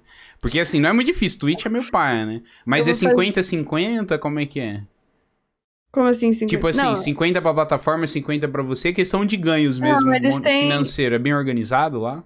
é bem organizado. Tipo assim, eles têm uma taxa que é alta, Aham. tá ligado? Só que a plataforma, ela é boa, ela funciona. E ela te dá... Mano, é, é bem feitinho. Tipo, na parte de pagamentos, ela te dá estatísticas de quanto você já ganhou, co- com, o quê. Porque tem várias formas de ganhar dinheiro no Only além do, das inscrições, né? Uhum. Você pode vender as fotos na DM, você pode, sei lá, fazer live, ganhar donate. É, então, é, ele, ele detalha da onde vem a grana, ele coloca o valor bruto, o valor líquido. E Ah. tem aquela taxinha, só que é uma taxinha que, assim, eu, eu, eu nem reclamo, porque a, a plataforma facilita muito, entendeu? Então. E é, tipo. É o que tem, assim. Então, sei lá. A taxa, eu acho que ela é alta. Ela é justa, mas ela é justa pelo É, que mas ela é justa. É. Entendi. Mas entendi. assim, pra você ter uma noção, o que eu fiz com em um mês no Only, eu ia demorar uns cinco meses pra fazer na Twitch. Caraca, não, ainda a galera do chat falou pra eu abrir também ali agora zoando, eu vou abrir também. Vou pensar em um conteúdo que não seja eu seminu, porque, na moral, não tem muito que vocês vão querer ver aqui. Minha, minha mãe e minha mulher não ia deixar também, né? Então. Mas é, isso é. Eu, eu fiz muito mais rápido. Cara, eu, eu, eu criaria, eu já falei isso com o chat em algumas lives, só que eu não sei o que eu colocaria lá. Eu não queria nada sensual, mas talvez algo que seja único que valeria a pena a pessoa pagar. Só que quem que vai querer me ver pelado, tá ligado? É um apelo totalmente diferente. Mas É. enfim, eu, eu, tipo É. assim, eu acho muito foda quem tem a, a coragem também. Precisa de muita coragem, não tem, não tem como. Acho muito foda, admiro quem tem. Porque eu sei também que um monte de gente fala um monte de merda. Principalmente comunidade Warzone, que é cheio de kid lá no Twitter com foto de anime. Meu amigo, então eu imagino que, que tenha muita gente que, assim como você, quer trabalhar com isso.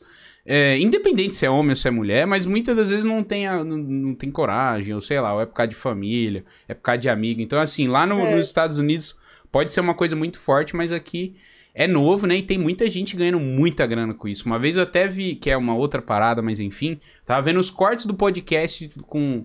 Do Flow Podcast que teve com a Maru Carver, eu acho, e com o marido dela, né? Que eles fazem conteúdo adulto pra internet. E, e não, e eles falaram em números, assim, o que eles ganham em um vídeo, por exemplo, por mês, que eu falei, mano, É surreal, é mano. surreal, velho. É surreal. É surreal, é surreal. Mas, mas assim, Fest, eu tenho também os meus princípios, sabe? Aham. Por exemplo, assim, eu tenho esse lado militante e tal. É- a indústria pornográfica é algo problemático, certo? Por isso que eu não, não vou trabalhar com coisas apelativas, sabe? Uhum. O pessoal pede muito. Mas eu acho que eu também tenho essa função de educar o pessoal. Tipo assim, você não precisa.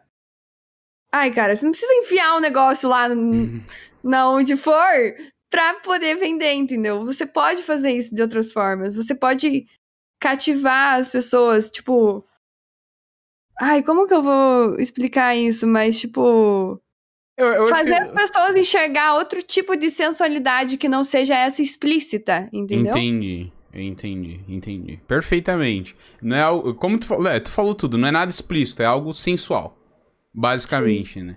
Então, assim, ó, pra quem tinha curiosidade aí no chat, como é que funciona o OnlyFans, né? Eu nunca falei com ninguém que tinha, eu nunca pesquisei, nunca assinei também, pra ser sincero. Uma porque eu sou casado, outra na época eu era solteiro, nem tinha esses negócios, acredito eu. Mas enfim, mas eu achei muito interessante saber mais sobre, porque como eu falei, até eu já pensei em criar com outras finalidades, o chat já brincou com isso várias vezes. Ainda não tive nenhuma ideia de, mano, isso vai ser muito legal, as pessoas pagariam pra ver. Mas o dia que tiver esse insight, com certeza espero estar pronto. E pra quem está tipo, mano, como assim? Eles estão falando de OnlyFans, pornografia, o que que é isso? Gente, por isso que eu falo, isso aqui, o Call of Cast é mais que um podcast sobre games. É um podcast sobre a vida, que a gente fala sobre tudo. Games é um plano de fundo ali pra gente ter alguma coisa em comum também, trocar uma ideia sobre produção de conteúdo, que eu acho que é muito massa. E muitas das coisas também eu sei que muita gente tem muita vergonha de perguntar ou de falar. Então aqui é um espaço muito legal pra gente estar livre de para falar do que quiser também, fechou? Então aproveitar também fazer um jabazinho aqui, um jabazinho. Se você estiver curtindo esse programa, se quiser me seguir nas redes um sociais, ali. Vai lá, BZFest em todas as redes sociais, tá bom? E Call of Cast também no Twitter, TikTok, Instagram. E, e pode falar, Bru, claro. não, e- desculpa eu te interromper, tem essa mãe, desculpa, eu tenho que... Só Isso aí é uma coisa que eu tenho que melhorar. Eu posso fumar meu vape aqui ou não? Fica à vontade, tá, fica à tá. vontade, tá? Sua mãe falou que você não quer que você use droga na rua, em casa tudo em bem. Em casa ela deixa. Brincadeira, mas aproveitar para vocês também seguirem a Bru lá nas redes sociais dela também, é BruBruxi XI no final, tá bom? Espero que vocês estejam curtindo o papo também, fechou, galerinha? E seguindo aqui, ô, ô Bru, eu queria falar com você uma parada, tipo assim voltando pro nicho dos, no mundo dos games aí, porque o Warzone foi o seu primeiro COD. O que te fez ficar nesse jogo? E se você tá se divertindo ainda hoje em dia ou pensa em já pensou em parar e ir para outro jogo, como é que tá sua relação com o Warzone hoje? Cara, é assim, eu vou falar por que eu me apaixonei pelo Warzone, né? Tipo, eu, eu sabia do modo Battle Royale, eu assisti algumas coisas de Fortnite e tal. Só que, mano, eu olhava o Fortnite, por exemplo, eu falava, mano, esse bagulho aí é muito, muito cartoonizado, muito, uma linguagem muito infantil. Tipo, não tinha vontade de jogar aquilo. Uhum. E como eu já tinha jogado a campanha, quando lançou o Battle Royale pro, pro, pra esse COD, eu fiquei maluca. Tipo, é, eu, eu amei. Tipo assim, eu achei incrível. Tipo, eu fiquei extremamente viciada, entendeu? E daí, e eu lembro também que foi meio que na época que começou os easter eggs. Mano, isso fez eu achar, nossa, sério, nossa, que sensação boa, Fest, caralho. Nossa, nunca esqueço assim, o meu ex falando, mano, tem os negócios escondidos do mapa que ninguém sabe como que faz. Daí a gente começava a procurar os vídeos, assim, nossa, easter egg, daí eu ia lá, nossa, velho, eu achei, isso fez eu me apaixonar pelo jogo, velho, os easter eggs, sério, tipo, eu achei incrível, incrível. E daí eu fiquei viciada, né? Uhum. Que viciada, viciada. E era pandemia também, né? Todo mundo em casa, todo mundo jogando, assistindo Não. coisa. Veio na hora certa, velho. Nossa, foi. Era uma época. Cara, eu acho que assim. Ajudou a gente na pandemia. O jogo ajudou a gente na pandemia. Ajudou a gente a passar por isso. Eu, eu acredito muito nisso.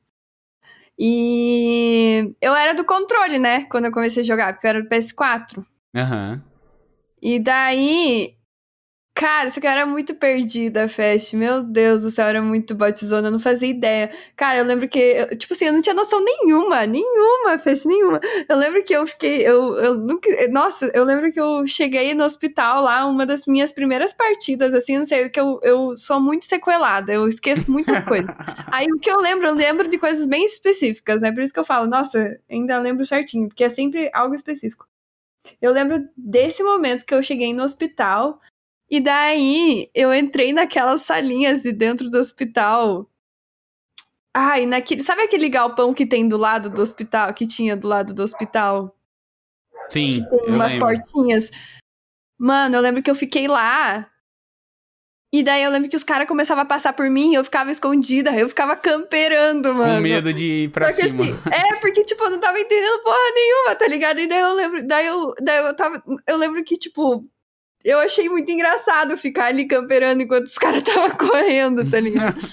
daí, tá, só que daí eu falava assim, tá, mas aí eu vou sair daqui e vou fazer o quê? Daí eu comecei a estudar, né, sobre o jogo, comecei a assistir, assistia muito Nine, tipo assim, assistia todo o vídeo dele. Aham. Uhum. É, eu daí eu comecei com os melhores, né? É, aí eu comecei a, a entender mais o jogo. Aí, quando a gente comprou o computador, eu.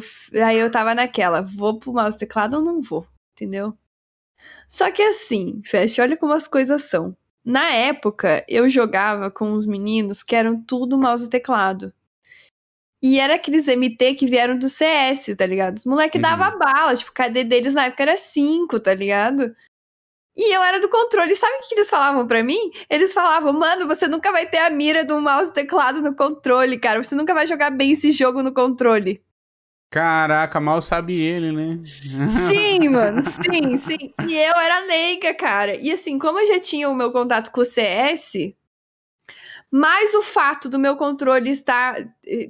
Ele tava todo destruído, tipo, tava horrível de jogar com ele. E o meu ex tinha comprado esse setup aqui, esse teclado, esse mouse. Juntou as duas coisas, eu resolvi, resolvi migrar, entendeu? Uhum. Daí foi assim que aconteceu também. Muita gente pergunta, é, por que, que você saiu do controle? Mano, foi por isso, cara. Foi porque na época eu achei mais viável. Mas não é só porque eu, pela ideia dos outros. Eu me sinto mais confortável jogando no MT. Porque até hoje, hoje, Fest, os caras chegam pra mim e falam: se você quer aprender a jogar esse jogo, se você quer jogar bem, você tem que jogar no controle. Código controle. E eu não gosto disso, entendeu? Eu não ah, gosto. Nada a ver. Amb ambos têm seus benefícios e malefícios. É. E cada um joga com o que se sentir mais confortável. É, eu acho isso muito chato, tá? Só é. deixar bem claro aqui, ó. Eu não gosto quando falam pra mim que eu tenho que jogar no controle, cara. Eu prefiro ser ruim jogando no que eu gosto do que, né, forçar algo é que eu não gosto só pra, sei lá. Enfim. E daí fiquei viciada, né? Só que eu não conseguia dedicar muito meu tempo pro jogo, Fast, porque eu a minha até eu abrir o Only, eu tinha que trabalhar, entendeu? Sim. Cara, às vezes eu ficava na distribuidora até tarde, mano, eu chegava para jogar, velho. Eu, eu, eu, eu fiz até testes. Eu, tinha, eu, eu fiz uma semana que eu joguei vários dias antes de trabalhar e outra semana vários dias depois de trabalhar. Mano, o meu rendimento depois de trabalhar era muito inferior. Muito, tipo, muito, assim, ó. Eu não conseguia fazer nada, eu não conseguia prestar atenção no jogo. e daí eu continuava jogando, amava, mas eu ficava frustrada porque eu queria jogar melhor, entendeu? Sim. Aí. O bom agora... é que incentiva, né? A jogar mais. É. Né? Aí agora que eu abri o Only, eu comecei a me dedicar mais, inclusive o pessoal até fala, nossa, você melhorou muito e tal. Só que o jogo, eu não gostei do Caldeira. Tipo. E foi um choque de. Foi muito foda quando lançou o Caldeira, assim, porque eu tava super hypada com o jogo. É, geral tava, tava né? É, e a gente tava reclamando de Verdansk que a gente não sabia a desgraça que ia acontecer, né? Porque se soubesse que ia acontecer isso, a gente tinha, eu ficava mais a vida inteira jogando Verdansk. Não, tô zoando, mas assim. Eu não, eu realmente não achava que ia piorar. Eu achei, eu tava assim, quando falou mapa novo, eu tava achando que ia ser algo incrível. E daí, cara, a minha primeira sensação que eu tive quando eu joguei Caldeira, primeira vez, foi tipo, eu não senti nada. Não era o Warzone, parecia, né? Sei lá. Tipo assim. Eu tive essa sensação. É, eu fiquei, tipo, sei lá.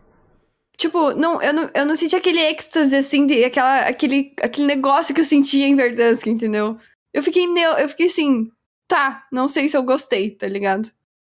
É, eu sou suspeito para falar que a última vez que eu joguei nesse mapa foi quando ele lançou, pra você ver o tanto que eu então, tô animado com o jogo e com Então, respondendo a sua pergunta sobre o jogo agora, é, eu não estou não estou animada com o jogo, inclusive essa semana estou numa, num processo, não abri live nenhum dia jogando Call of Duty, mas eu estou com outros projetos. Boa. Mas eu não vou abandonar o Call of Duty por completo. Eu quero continuar produzindo conteúdo, jogando de vez em quando, mas não vai mais ser meu foco, entendeu? Porque, por exemplo, assim, eu tryhardei a ilha, né? Uhum. Ganhei os campos de ilha lá, joguei. O pessoal da Brasil League, né? Sempre fazendo sala personalizada de ilha, né? Isso uh, mais recente. Sim. É, virei pro player de ilha lá, Rebirth Demon. ah, falei, daí, é, daí eu, daí eu comecei, cansei da ilha, daí que eu que, que eu pensei? Tá, vou pro caldeira. Daí comecei a jogar caldeira com os moleques. Joguei com o não sei se você conhece o Carambite, o Anchete. Não, não. Eles jogam muito caldeira. Mas... Uhum. Tem um grupinho assim de, de caras que jogam cadeira todo dia, tá ligado? E daí jogar com eles fez eu gostar um pouquinho. Só que em live, o caldeira é horrível para enxergar, tá ligado? E daí eu ia ter que gastar mais uns 3 mil reais pra trocar de processador para jogar um jogo que não tá dando um retorno bom para mim, entendeu? Sim. E é isso que é por, foda de ficar também, refém de um jogo, né? Só. Exatamente. Além disso, também tem o fato das tretas me prejudicarem até hoje para participar de algumas coisas. E isso é algo que me frustra, porque às vezes eu acabo ficando de fora de coisas que eu sei que eu conseguiria me destacar. Não tô culpando quem tá me deixando de fora, mas eu tô falando que isso, mais o fato do jogo não se ajudar, fez com que. Mais o, tipo, o jogo tá ruim. N não, não consigo ver sentido para insistir mais, sabe? Esses dias eu vi, desculpa te cortar, que eu até vi um tweet de você falando isso esses dias, né? Que você mais uma vez ficou de fora de um dos campeonatos é, e tal. sim. E pelo que parece é por causa de treta ainda, né? Então. Sim. Você acha que tem alguma coisa que as organizações é, podem fazer para mudar isso? Porque você não é a única que reclama. Parece que se você não é amigo de certas pessoas, você não. Independente da sua qualidade de gameplay, de números e tal. Parece que se você não gosta, não tem amizade com algumas certas pessoas, acaba te de deixando, você fica de lado, né? Você acha que tem alguma coisa que essas orgs podem fazer para melhorar isso? para não acontecer com outros criadores? Não, porque. A minha opinião, né, gente? Eu sou nova no cenário. Mas o que eu vejo é que o cenário é pequeno. E o engajamento do cenário tá focado em duas pessoas. Eu vejo isso mais como uma visão assim de marketing mesmo, sabe? O engajamento do cenário tá focado em duas pessoas porque o cenário é pequeno. Ou seja, ou você se alia a essas duas pessoas, ou vai ser muito difícil você conseguir ter os números sozinho. Porque não tem incenti outros incentivos externos. Não, não tem gente que vem de fora e olha pro jogo e fala, nossa, vou investir nesse jogo, entendeu? Então, todo mundo fica refém de certos criadores de conteúdo. E eu, eu acredito muito, Fecha, agora eu posso estar farpando o pessoal, mas eu acredito muito que as pessoas, elas às vezes vão contra a opinião delas, elas, elas deixam de se manifestar para não desagradar quem pode ajudar elas a crescer. Então, não, não tem muito o que fazer a não ser esperar que o jogo melhore e que venha incentivo externo. Porque se depender do que já tem, é muita panela. Entendeu? Sim. Tipo, e as pessoas não, não querem mudar essa panela, porque ela já tá ali consistente e firme. Tipo. Tá na zona de conforto, tá de boa, tá dando certo. Vai que vai, né? Isso é uma parada que eu acho que até que acontece. Desculpa te cortar mais uma vez, mas eu acho que isso é uma parada não, natural mas... de, de até empresas, negócios, business. E vai de cada um se você tá disposto ou não a, né, a ser mais um que vai sei lá, puxar saco, fazer qualquer coisa pra poder crescer. Isso é uma parada muito bizarra. Eu, graças a Deus, eu nunca tive treta com, com ninguém assim na internet, vamos assim dizer. Não que eu saiba, pelo menos. Não sei se tem alguém que me odeia, mas enfim. Tipo, eu, eu só não acompanho, basicamente. Tipo, eu, eu não. Tá como, certo. como eu tô saindo um pouco do foco do COD também, eu, eu fico triste porque é uma franquia que eu jogo desde moleque, sabe? Gosto demais, demais, demais, demais. E eu tô meses sem jogar e eu tô triste com essa situação toda, entende? Eu e eu queria ter o meu espaço também dentro de uma franquia que, porra, é responsável por muita coisa boa na minha vida. Eu tenho um monte de amigo que eu conheci lá desde 2010 jogando COD, sabe? Minha mulher também jogava. Então, assim, é uma parada que é muito importante para mim. Só que eu acho que a, os valores e as paradas se trocaram no meio do caminho, entendeu? Sim. Com o negócio de YouTube, de produção de conteúdo e tudo mais, de campeonato, de organização, sabe?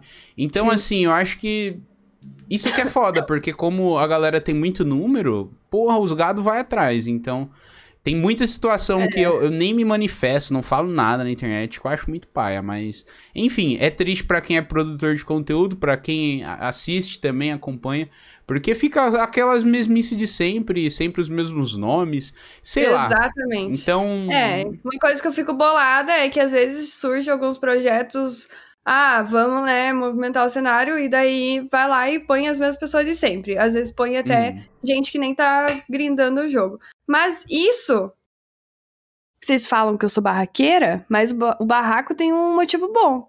Porque todas as vezes que eu reclamei no meu Twitter, usei a minha, o meu, o que eu tenho para me defender, eu só tenho meu público, entendeu? Eu não tenho nenhum streamer grande falando assim, venha, Bruna, vou te acolher. E até quando rolou tudo as treta, eu tinha eu e eu, eu e meu público, que é os Miau lá, que é meu grupo de sub, e às vezes nem eles, nem eles concordam comigo, às vezes nós briga lá, mas a gente não vai parar de, sabe, tipo, se relacionar por ter opinião diferente. É. Mas. É. Nossa, me perdi no que eu tava falando. Enfim, eu sou assim. Não, justíssimo, justíssimo. Até aproveitando que a gente tá falando de campeonato, de Warzone e tal, só um parênteses antes para agradecer os, os beats E o sub também do FMR Natan. Eu esqueci de compartilhar com vocês, galera. Quem quiser contribuir com o projeto e ainda fazer uma pergunta específica pra Bru, é, qualquer contribuição a partir de 100 bits, é, eu leio no final do episódio, tá bom? Então agradeço seu nome também e tudo mais. Então, se você quiser dar uma forcinha aqui pro projeto e fazer uma pergunta específica, só fazer aí que meus mods vão separar e me mandar depois e eu faço no final do episódio, fechou? E aproveitar que a gente tava falando de cenário de Warzone, de campeonatos e tudo mais, eu queria que você falasse um pouquinho da sua parceria, eu acho que é assim que a gente pode chamar, com a Brasil League, né? Que Sim. é aí uma organizadora também tal, que eu tô conhecendo, eu, eu já vi uns tweets há, há, pouco tempo e agora eu até troquei um, umas mensagens no WhatsApp um tempo atrás com um dos donos e tal, e achei bem legal o, o perfil, a, enfim, a iniciativa e a ideia como um todo também. Como é Sim. que é essa parceria de vocês? Cara, então, é... a Brasil League, primeiro eu queria falar que eu tenho muito respeito por eles, porque diferente do que eu estava reclamando, eles olharam pra Brubush que eles tiveram o contato, entendeu? Pra Brubush que tá lá fazendo live, pra Brubush que tá produzindo conteúdo. Eles não olharam pra Brubush que brigou uma vez no Twitter, entendeu? Sim. Então, primeiro que é, depois de tudo que aconteceu, cara, tipo assim, pra, pra quem fala, tipo, a galera deve achar que é coisa suave, assim, mas não foi suave, foi bem difícil. É... Foi bem difícil em alguns momentos e eu desconfiei de muita gente. Então, quando eu percebo que as pessoas estão ali pelo que eu sou mesmo, eu quero estar tá perto delas. E foi o que eu senti com o Gibão e com o irmão dele, que é o Matheus. Uhum. Eles estavam ali pelo que eu pelo que eu sou, entendeu? Então, quando e também eu percebi que eles eles estavam fazendo algo pelo jogo. Tipo, quando o jogo tava ruim, tava chato de jogar, eles sempre estavam ali né? Tipo, fazendo as personalizadas, fazendo camp, entendeu? Movimentando o cenário. Então, assim, a gente. Eu acho que a gente acabou fazendo essa parceria. Eu sou, tipo, eu sou streamer deles, eu levo o nome deles comigo. A gente tem essa troca, mas ela veio principalmente porque a gente se identificou, sabe? Uhum. Tipo, do mesmo jeito que eu queria estar ali, continuando a jogar o jogo que eu gosto muito, e mesmo o jogo estando ruim, eles também estavam ali fazendo algo pelo jogo. Então, a nossa parceria começou a partir daí. E foi por eles também que eu fui para São Paulo. É, eles fizeram um evento presencial, não esse que teve agora, foi faz mais tempo. Então, eu fui para São Paulo para ir no evento deles, pude conhecer todo mundo pessoalmente e eles me proporcionaram momentos muito bons de, por exemplo, quando eu conheci o meu moderador que você perguntou, foi no evento deles, entendeu? Ah, que é esse que e... teve agora da Brasil League com a benção, né? É, não, então, teve um antes desse. Eu teve fui outro... num ah. antes desse uhum. e fui nesse também. Mas nesse também eu consegui conhecer pessoas que eu jogo todos os dias, entendeu? Que massa. E foi muito massa. Eu, eu sou muito. Muito preocupada com isso de contato diretamente com a pessoa, assim, tipo, eu não, eu não gosto de ter contato superficial com os outros, sabe? Então, o fato deles estarem promovendo coisas presenciais, acho que me, me cativou, assim. E foi, um, foi, foi muito feeling, assim. Tipo, Bru, vamos fazer uma parceria? E eu, e eu já tava pensando, caralho, seria da hora fazer uma parceria com eles. E daí a gente fez essa parceria, a gente tá junto. É... Eu não sou, tipo, jogadora oficial deles, Uhum. Mas eu sou, eu falo que eu sou aliada da Brasil League. Massa, muito da hora. E eles fazem tudo com muito carinho, mano. É muito bom estar com pessoas assim. Com certeza, com certeza. Eu acho que é, é uma das minhas metas até, até com esse projeto que é tornar as paradas presencial, assim como foi o evento lá de, de aniversário de dois anos que eu fiz ano passado que eu chamei alguns criadores também, fechou uma casa, então foi muito legal. Então é, é muito legal justamente porque junta a comunidade, né? E você consegue conhecer as pessoas que te acompanham também. Eu tô super animado até pro final do ano aí que vai ter BGS, eu sei que vai, vai ser muito legal também, é um encontro que geral tô pode ir, né? Então, assim, muito da hora, parabéns aí Brasil League pelo trampo. E é isso, cara, de verdade. Que bom que você tá num, num time aí que pelo menos tem pessoas que, que te faz Sim. bem, né? E, e até falando um pouquinho até dos seus outros, das suas outras parcerias, porque é uma parada que é muito importante para quem vive de produção de conteúdo são as publis, né? E Sim. você já fez publi até pra Volkswagen, né? Sim. Pra... Você é parceira da Riachuelo também. Eu queria que você Sim. contasse um pouquinho desse isso trampo aí. foi incrível. Não, isso foi incrível, cara. Sério, foi muito foda. Que assim, é... Eu, quando eu vi, assim, ó, eu, eu sou assim, eu sou formada em comunicação, mano. Então, assim, é, poder aplicar tudo aquilo lá que eu não podia aplicar nas empresas que eu trabalhei em mim é incrível, entendeu? Sim. É então eu falei assim, cara, já que eu sou streamer e tal, vou arriscar nas publi. Me cadastrei lá no site, fiz a publi pra Bal, inclusive essa calça aqui, ó. Não paguei essa calça. Obrigada, Bal. Aí Cara, comecei a arriscar, fiz a, fa, faço ainda umas de graça, porque tem oportunidades que a gente não pode deixar passar. Mas, mano, a parada da Riachuelo foi muito louco, porque chegou é, a menina pra mim e. Na hora que ela falou, mano, eu não entendi nada, tá ligado? Eu falei assim, como assim? Riachuelo quer fazer público comigo? Tipo, será que é sério isso, tá ligado? Daí, tipo, quem, quem entrou em contato foi a empresa, a agência terceirizada, né, deles. Uhum. E daí ele. E daí eu pesquisei sobre a agência e tal, vi que era sério. Daí até o dia da primeira reunião eles explicaram o projeto. E tipo, e. Foi, foi muito louco, assim, porque a gente tava na reunião, eles explicando o projeto, daí que eu vi que era algo real. E é, é um, o projeto que eu entrei da Riachuelo é o Visto, Visto Riacho. É um projeto, ele é específico para influenciadores que estão começando. Então, é, todas as, as ações da campanha são pensadas para o influencer pequeno. Que né? E para incentivar. Então, parte do meu pagamento também, ele vem com, com workshop sobre comunicação, sobre mídia, enfim. Uhum. Então, cara, é, isso eu também eu tô amando, porque tem uns workshops muito foda, assim, parece que eu tô na época da faculdade de novo, mas enfim. E daí eu fiquei pensando, eu tava, eu tava na reunião lá e eu falei assim, cara, como será que eles acharam meu perfil, né? Porque, tipo assim, a, o contato com a Riachuelo não veio da plataforma que faz a ponte entre as marcas e o influencer. Ele veio por fora. Uhum. Daí eu fiquei pensando, caralho, como será que eles me acharam? Daí eu perguntei. E, mano, eles falaram que eles selecionaram a dedo os, os influencers. Tipo assim, que toda a equipe tipo, teve uma equipe, tipo, não é uma parada assim, ah, vamos pegar qualquer pessoa. Eles analisaram. E, meu, quando eu fiquei sabendo disso, eu fiquei muito feliz, cara. Sério. Porque, tipo. É a oportunidade que eu tenho, tá ligado? Tipo assim, as oportunidades vão aparecendo. E às vezes é só a oportunidade que falta, sabe? Sim, total. Então. Cara, foi muito massa. Então eu vou estar neles nesse projeto durante um ano. Eu sou contratada da Riachuelo por, por um ano, entendeu? E daí, no final do projeto, vão ter outras fases também.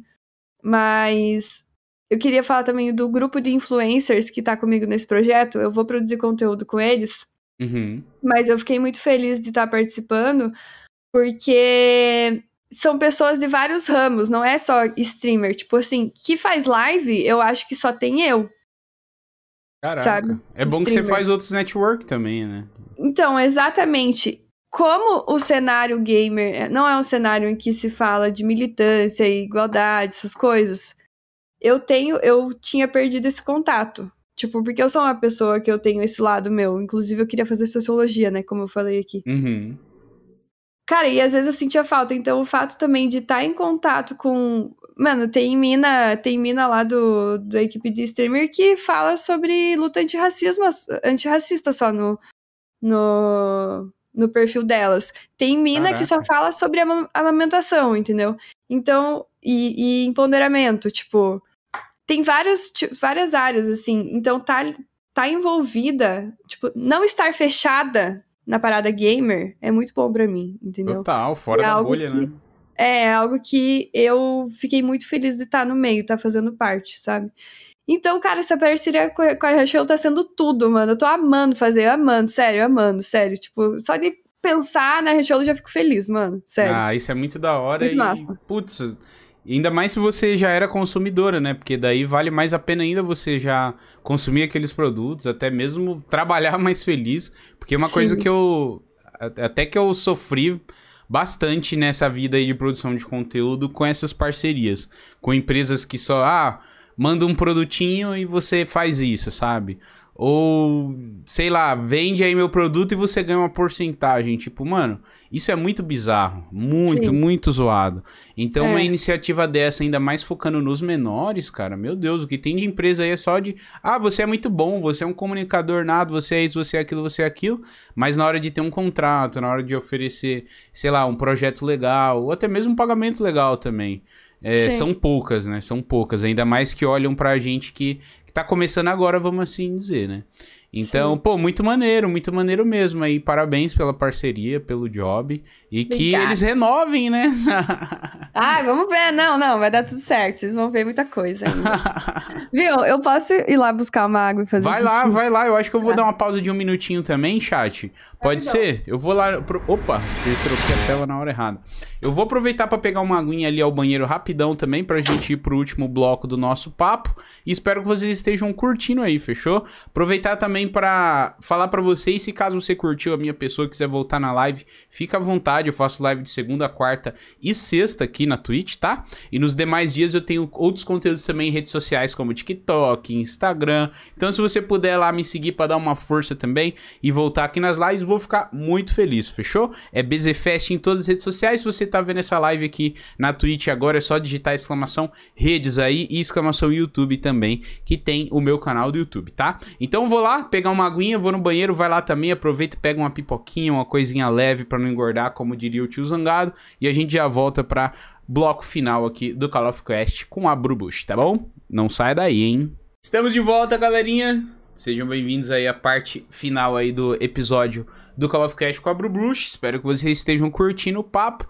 E uma outra coisa que eu tava lembrando que eu esqueci de perguntar na hora que a gente tava falando do OnlyFans é se hum. você se preocupa com vazamentos. Porque isso é uma parada ah. que deve acontecer, com certeza. Ou, ou não, você ainda não passou por nada. Não, já tipo. passei. Ixi, meu filho. Ih, já tive que brigar por causa disso já. Literalmente no soco? Não. Nunca saí no soco com ninguém, mano, acredita? E olha que eu sou barraqueira, né? De acordo com o pessoal aí. nunca saí no. Cara, foi assim. É... Uma das minhas maiores preocupações eram, era essa, né? Uhum. Mas. Tudo que eu posto lá, eu posto pensando é que se vazar não vai não vai ter um impacto tão negativo, entendeu? Sim. Por isso também que eu não posto coisas tão explícitas e tal. Uhum. Mas isso não é motivo, não é justificativa, né? Tipo, para aceitar quando vaza. Então, assim, é, eu já ouvi. Nossa, tipo, a primeira vez que me falaram que. que vazou, eu fiquei desesperada. Não, eu fui lá buscar um negócio e deixei lá na cozinha, depois eu pego, enfim. eu fiquei desesperada. Daí eu falei, meu Deus do céu, quem que foi desgraçado? Não acredito, não sei o quê. Mas eu não postei nada, assim, pra não alimentar, sabe? Sim. Aí, depois que que vazou pela que não não que vazou, que, que eu fiquei sabendo que vazou pela terceira vez. Aí eu falei assim: "Ah, não. Cansei dessa palhaçada", tá ligado? Uhum. Vou meter o louco, velho. Vou tentar descobrir quem foi. E nessa também, assim, Fast, essas coisas assim que, eu, que acontece comigo, a galera deve falar assim, nossa, coitada, né? Tipo assim, se mete em treta, todo mundo odeia ela, não sei o quê. Tem OnlyFans, tem que aguentar hate. No fim, eu acho, por um lado, é bom, porque assim eu descubro quem está comigo de verdade não tá, Fast. E isso é uma parada muito difícil de descobrir, principalmente quando você tá num, num ambiente que é movido por interesse. Sim. Então, nessa descoberta, né, nessa busca por tentar saber quem vazou, eu descobri muita coisa. Sabe, tipo, eu descobri que tinha pessoa que se considerava minha amiga é, com as fotos e não querendo me contar de onde veio. eu descobri que tinha amigo meu que achou que não tinha problema mostrar, tipo assim, em Discord. Porra. E. Enfim. Aí, tipo assim, eu, eu sei que eu não vou conseguir. Sei lá. Controlar. Controlar isso. Mas, tipo. é- Pra você ter uma ideia, cara, uma das, uma das vezes que eu discuti com uma. Assim, chegou pra mim informação de que uma pessoa específica tinha vazado. E que. Não que uma pessoa específica tinha vazado, que uma pessoa especi- específica tinha recebido. E era uma pessoa cuja tinha um certo vínculo. Aí eu cheguei pra ela e falei assim: Que história é essa? Não sei o quê. Daí a pessoa falou: Ai, eu não sei de nada, né? Tipo assim, ai, eu não vou te falar quem é.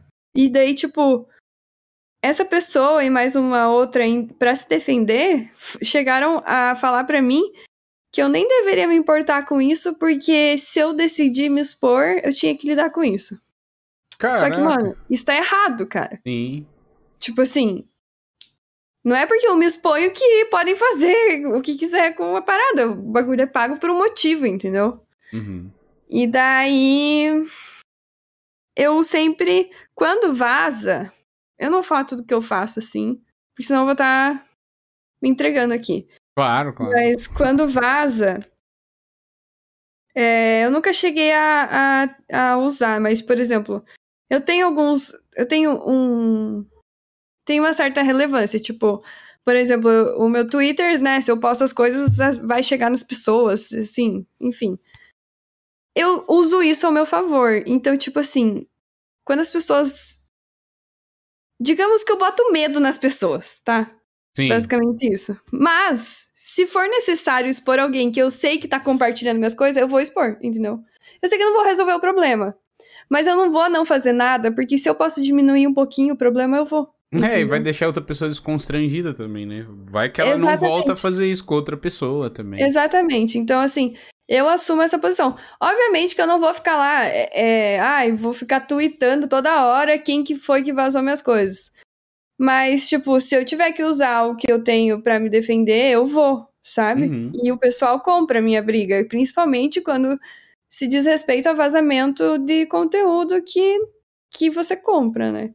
Sim. E também eu consegui descobrir, né, o assim, teve uma situação também que eu tinha, eu peguei o contato da pessoa que vazou. E daí eu mesma mandei mensagem pra ela, meti o louco, falei, ó, sei que você vazou, tem teu número, tem teu nome, vou fazer, vou tomar as medidas judiciais necessárias. E ainda dei uma xingada assim de leve, porque, né, Fiquei meio com raiva, assim, da pessoa. Mas aí, no fim, a pessoa foi mais. Ela pediu desculpa e me recompensou de outra forma, tá ligado? Entendi. Então, os vazamentos acontecem, eles são negativos sim. Só que assim, eu fico muito mais chateada quando eu sei que é gente que me conhece que tá fazendo isso, mano. Ah, com certeza. E. Tem um peso a mais, né? É, cara, porque assim, se é tipo. Às vezes, é porque assim, a parada do Only é muito da curiosidade, Fest. Tipo, Uhum. não é necessariamente os caras lá, enfim, que vão comprar. Tem muita gente que vai comprar pela curiosidade.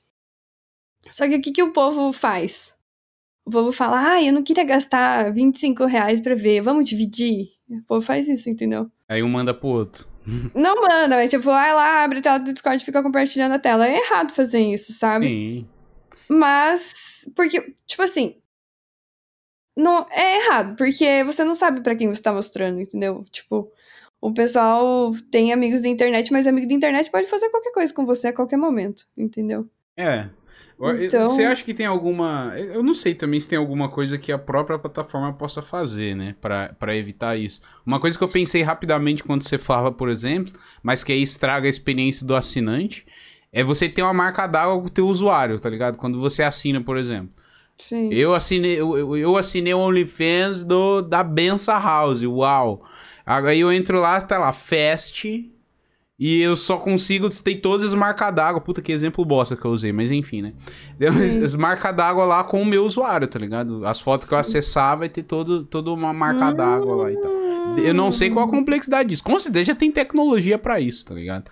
Nossa, então... você, mas aí você deu uma ideia de business sinistra, meu parceiro. Você pode você pôr tá nas suas próprias fotos também, de repente. Mas não, daí... é que assim. Ah, não, ó, mas daí vai vazar na mesma não vai ter usuário do cara, não adianta. Eu vendo algumas fotos a mais no privado, Fast. Para as pessoas. Hum. Que ah, assim. Aí já dá. É, tipo assim, não achem também que eu. Por favor, gente, eu não vendo pornografia, cara, pelo amor de Deus, cara. Mas, tipo, às vezes o cara fala assim, mano, queria que você tirasse uma foto assim, assim, assado. Eu falei, tá, eu faço, tá ligado? Não, não faço qualquer coisa que me pedem, tá? Mas, tipo, uhum. tipo, se tá dentro dos meus parâmetros, eu faço. E daí, qual que é o que. Eu, eu, eu montei um sistema para mim, Fast. Eu fiz um, um formulário no Google, né? Que o cara que quer comprar minha foto, ele tem que colocar o nome inteiro dele, a data de nascimento, CPF. Caraca! E telefone. Sim. Justo. E tem que concordar com os termos. E daí eu entro em contato com ele, e daí o que, que eu faço? É, eu dou uma numeração para ele. Eu falo assim: ó, o seu número vai ser o 005. E ele fala: beleza. Toda foto que eu vou mandar para ele vai ter o 005 como oh. marca da água. Se ele vazar isso, eu tenho todos os dados dele, entendeu? Então. Mano, five head total, é isso aí. então, as fotos que podem ser. Tipo assim, é, que eu não quero que vaze de jeito nenhum e que podem tentar me prejudicar, é, elas estão vinculadas ao dado da pessoa que comprou elas. Então, enfim, tem gente que eu achei que quase ninguém ia assinar, mas o povo tá, tá comprando.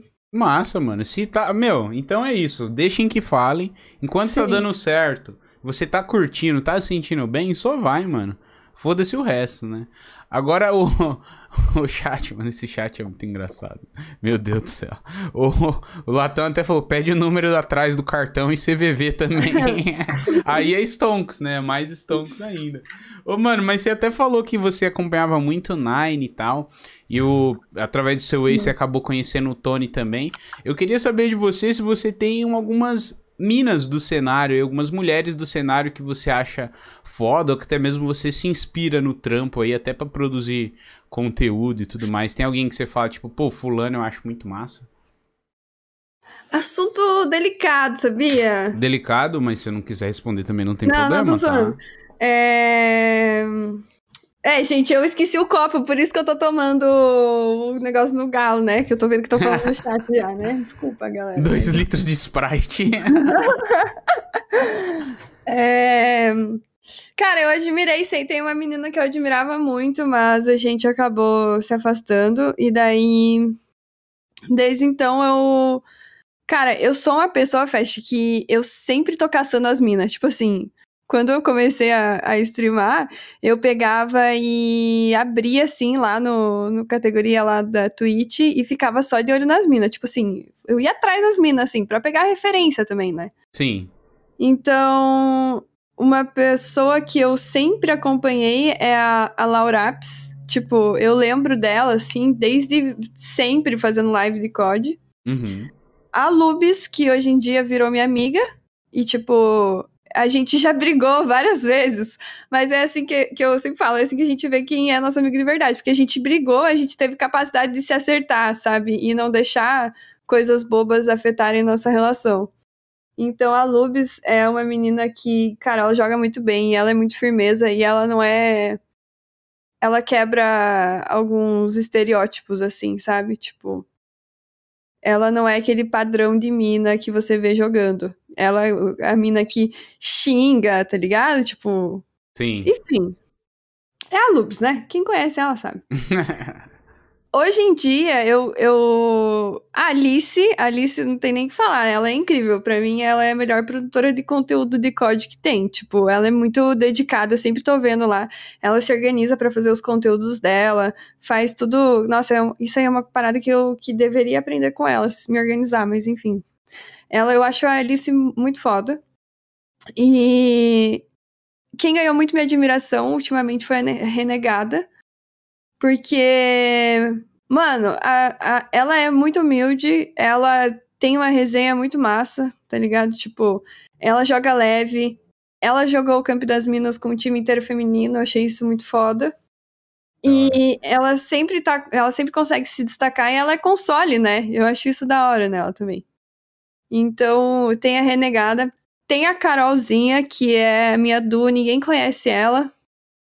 Mas ela apareceu no meu chat lá um dia que eu tava fazendo live pra me chipar com a amiga dela. E daí a gente marcou de jogar e a gente começou a jogar junto. Eu falei, mano, essa, essa mina joga muito, eu preciso dela comigo nos campos. E daí eu chamei a Carol, a Carol vem, ela tá comigo todo dia agora. Inclusive, conheci ela pessoalmente no evento que teve, nesse último da Brasil League. Fiquei muito feliz que ela foi. É, deixa eu pensar, não quero esquecer de ninguém, mano. Calma. Tem a. Mano, eu tô esquecendo de alguém. Mas enfim, as minas que eu mais tenho contato e admiro são essas mesmo. Eu tô esquecendo de alguém, mano. Ah, pode crer. Tenho certeza que quem você esqueceu vai entender, porque na hora é meio difícil lembrar. Eu perguntei sem preparação nenhuma da entrevistada, então fica é. aí, né? Mas, pô, acho que você deu belos exemplos aí do, do cenário do Warzone. Eu acho que algumas eu conheço, a Lubes eu, eu não acompanho tanto a galera, né? Mas ali no Twitter eu sigo alguma, algumas até também, como outros criadores. E você deu um exemplo muito bom. Realmente a Alice ela é muito dedicada e tem um trampo muito foda, assim. E uma qualidade absurda também na, nas transmissões, né? nos comentários também. Muito massa. E, uma, e uma, uma mulher que tá, pô, no cenário aí desde dos primórdios também. Ele joga COD não sei quantos anos. Então, muito da hora ela ser uma das maiores aí representantes do cenário aí de COD. Mas tirando a parte de jogar, tem alguma coisa que você pira fazer também? De comentar ou mesmo de narrar? Ou você prefere ficar jogando mesmo e participando dos camp? Cara, eu eu já organizei um camp para os meus subs e eu gostei de organizar. Uhum. Narrar, mano, eu já tentei fazer brincando, mas eu não sirvo para isso, mano. Eu Cara, eu gosto de fazer firula, mano. tipo assim, eu tento jogar sério, mano, mas eu nasci pra fazer firula, tá ligado? Tipo, eu amo fazer firula no jogo. Tipo, eu nunca esqueço uma, uma vez eu tava jogando com o meu amigo, daí ele tava fightando com os caras e eu tava vendo se o caminhão ficava em cima do, da casa. em Verdansk ainda, cara. Foi muito engraçado isso. Então, tipo, Mano, eu tenho esse meu espírito firulento, sabe? Tipo, eu gosto de, de, de dar risada jogando, sabe? Gosto de uhum. me divertir. Mas eu gosto também daquela sensação de estar num camp e, caralho, tá na última safe e vão ganhar a partida e só tá você vivo. É, essa, ai, essa sensação é muito boa, mano, muito boa. Eu nunca tinha competido em nada na minha vida. A primeira vez que eu compito com. com é, existe isso? Compito? Eu acho que é compito mesmo, aham. Uhum. Primeira vez que eu que eu participo de algo competitivo valendo dinheiro, assim, é no Call of Duty. Eu nunca participei de nada antes, nunca. Não, não, nem de competição de DJ eu participei. Nunca. Caraca. É, Sim. da hora que tá sendo um, mundo novo para você em vários sentidos, é, né? Uma é nova franquia, eu, tudo, tudo. É por isso que eu falo que o Call of Duty, ele me ajudou a sair da zona de conforto, entendeu? Até porque a minha insegurança não, não me deixava é, confortável para competir, para me envolver em coisas que tem competição. Então, uhum. tudo que eu tô fazendo no COD é novo para mim, sabe? Tipo. E, e cara, é muito. É, é, é muito massa competir. Tipo, não sei se você já jogou campo, Já, mas... eu já. Alguns a convite. Acho que a maioria a convite do Doubles. Sim. que é meu amigo, e vários deles contra a Nine, contra esses caras aí famosos também. E como eu sou ruim, eu sempre tentava, tentava ganhar, mas não arrumava nada. Mas era muito divertido. A sensação de competir eu acho que é boa. Acho que é isso que você tá querendo Sim. dizer, né? A adrenalina é, também é então... é diferente, é diferente, é muito gostoso, meu. Pena que eu não Cara, tenho habilidade. E eu já participei de bastante camp, né, do, do Call of Duty, tipo. E qual eu... que você mais curtiu participar de todos? Cara, foi o que eu joguei com o Flames e Hanks de longe do SBT ano passado. Como? Nossa, aquilo lá foi incrível. Sério. Que assim, Fast, eu o cenário ele é pequeno, né? Quando eu comecei a fazer live, eu recebi oportunidades assim de participar dos campos. Uhum. Porque, por exemplo, tem o pessoal lá da Superstore Drop. Você lembra deles? Lembro. Ainda existe isso, não? A loja? Então, Ai, calma aí que meu gato tá aprontando aqui, peraí. ok. Ele tava. Vai pra lá, gordinho. É. Cara, quando eles lançaram. Olha que engraçado, agora eu vou contar uma, uma história engraçada. Como ser militante às vezes me ajuda, né? Eles entraram no Call of Duty lançando a camiseta lá com o Nine ensaboado, certo? Certo. Mano, eu, era a época que eu era muito fã do Nine, tá ligado? E daí eles lançaram a camiseta só no masculino, mano. E eu fiquei meio puta, tá ligado? Eu falei, porra, por que eu não posso ser ensaboada? Aí sabe o que eu fiz? Eu, eu comentei lá no, na parada deles. Cara, meu Deus, o meu gato, ele tá. Ai, gente, calma, rapidinho. É porque ele é gordinho, ele come toda hora, mano. Vem aqui, cara, coloca a ração pra você. Parece o Garfield. Eu queria que a minha ficasse gordinha, mas nem tanto também, porque eu acho que ela vai ficar muito preguiçosa. Não, mas ele é. É tipo. É, eu... Esse aqui come tanto quanto ele não engorda. Acho que é genético, não sei. Metabolismo, não sei. Aí, enfim, daí eu fiquei puta que não tinha camiseta ensaboada. Aí eu fui lá e comentei lá na publicação deles. Poxa, falei que camiseta linda, pena que não tem ensaboada.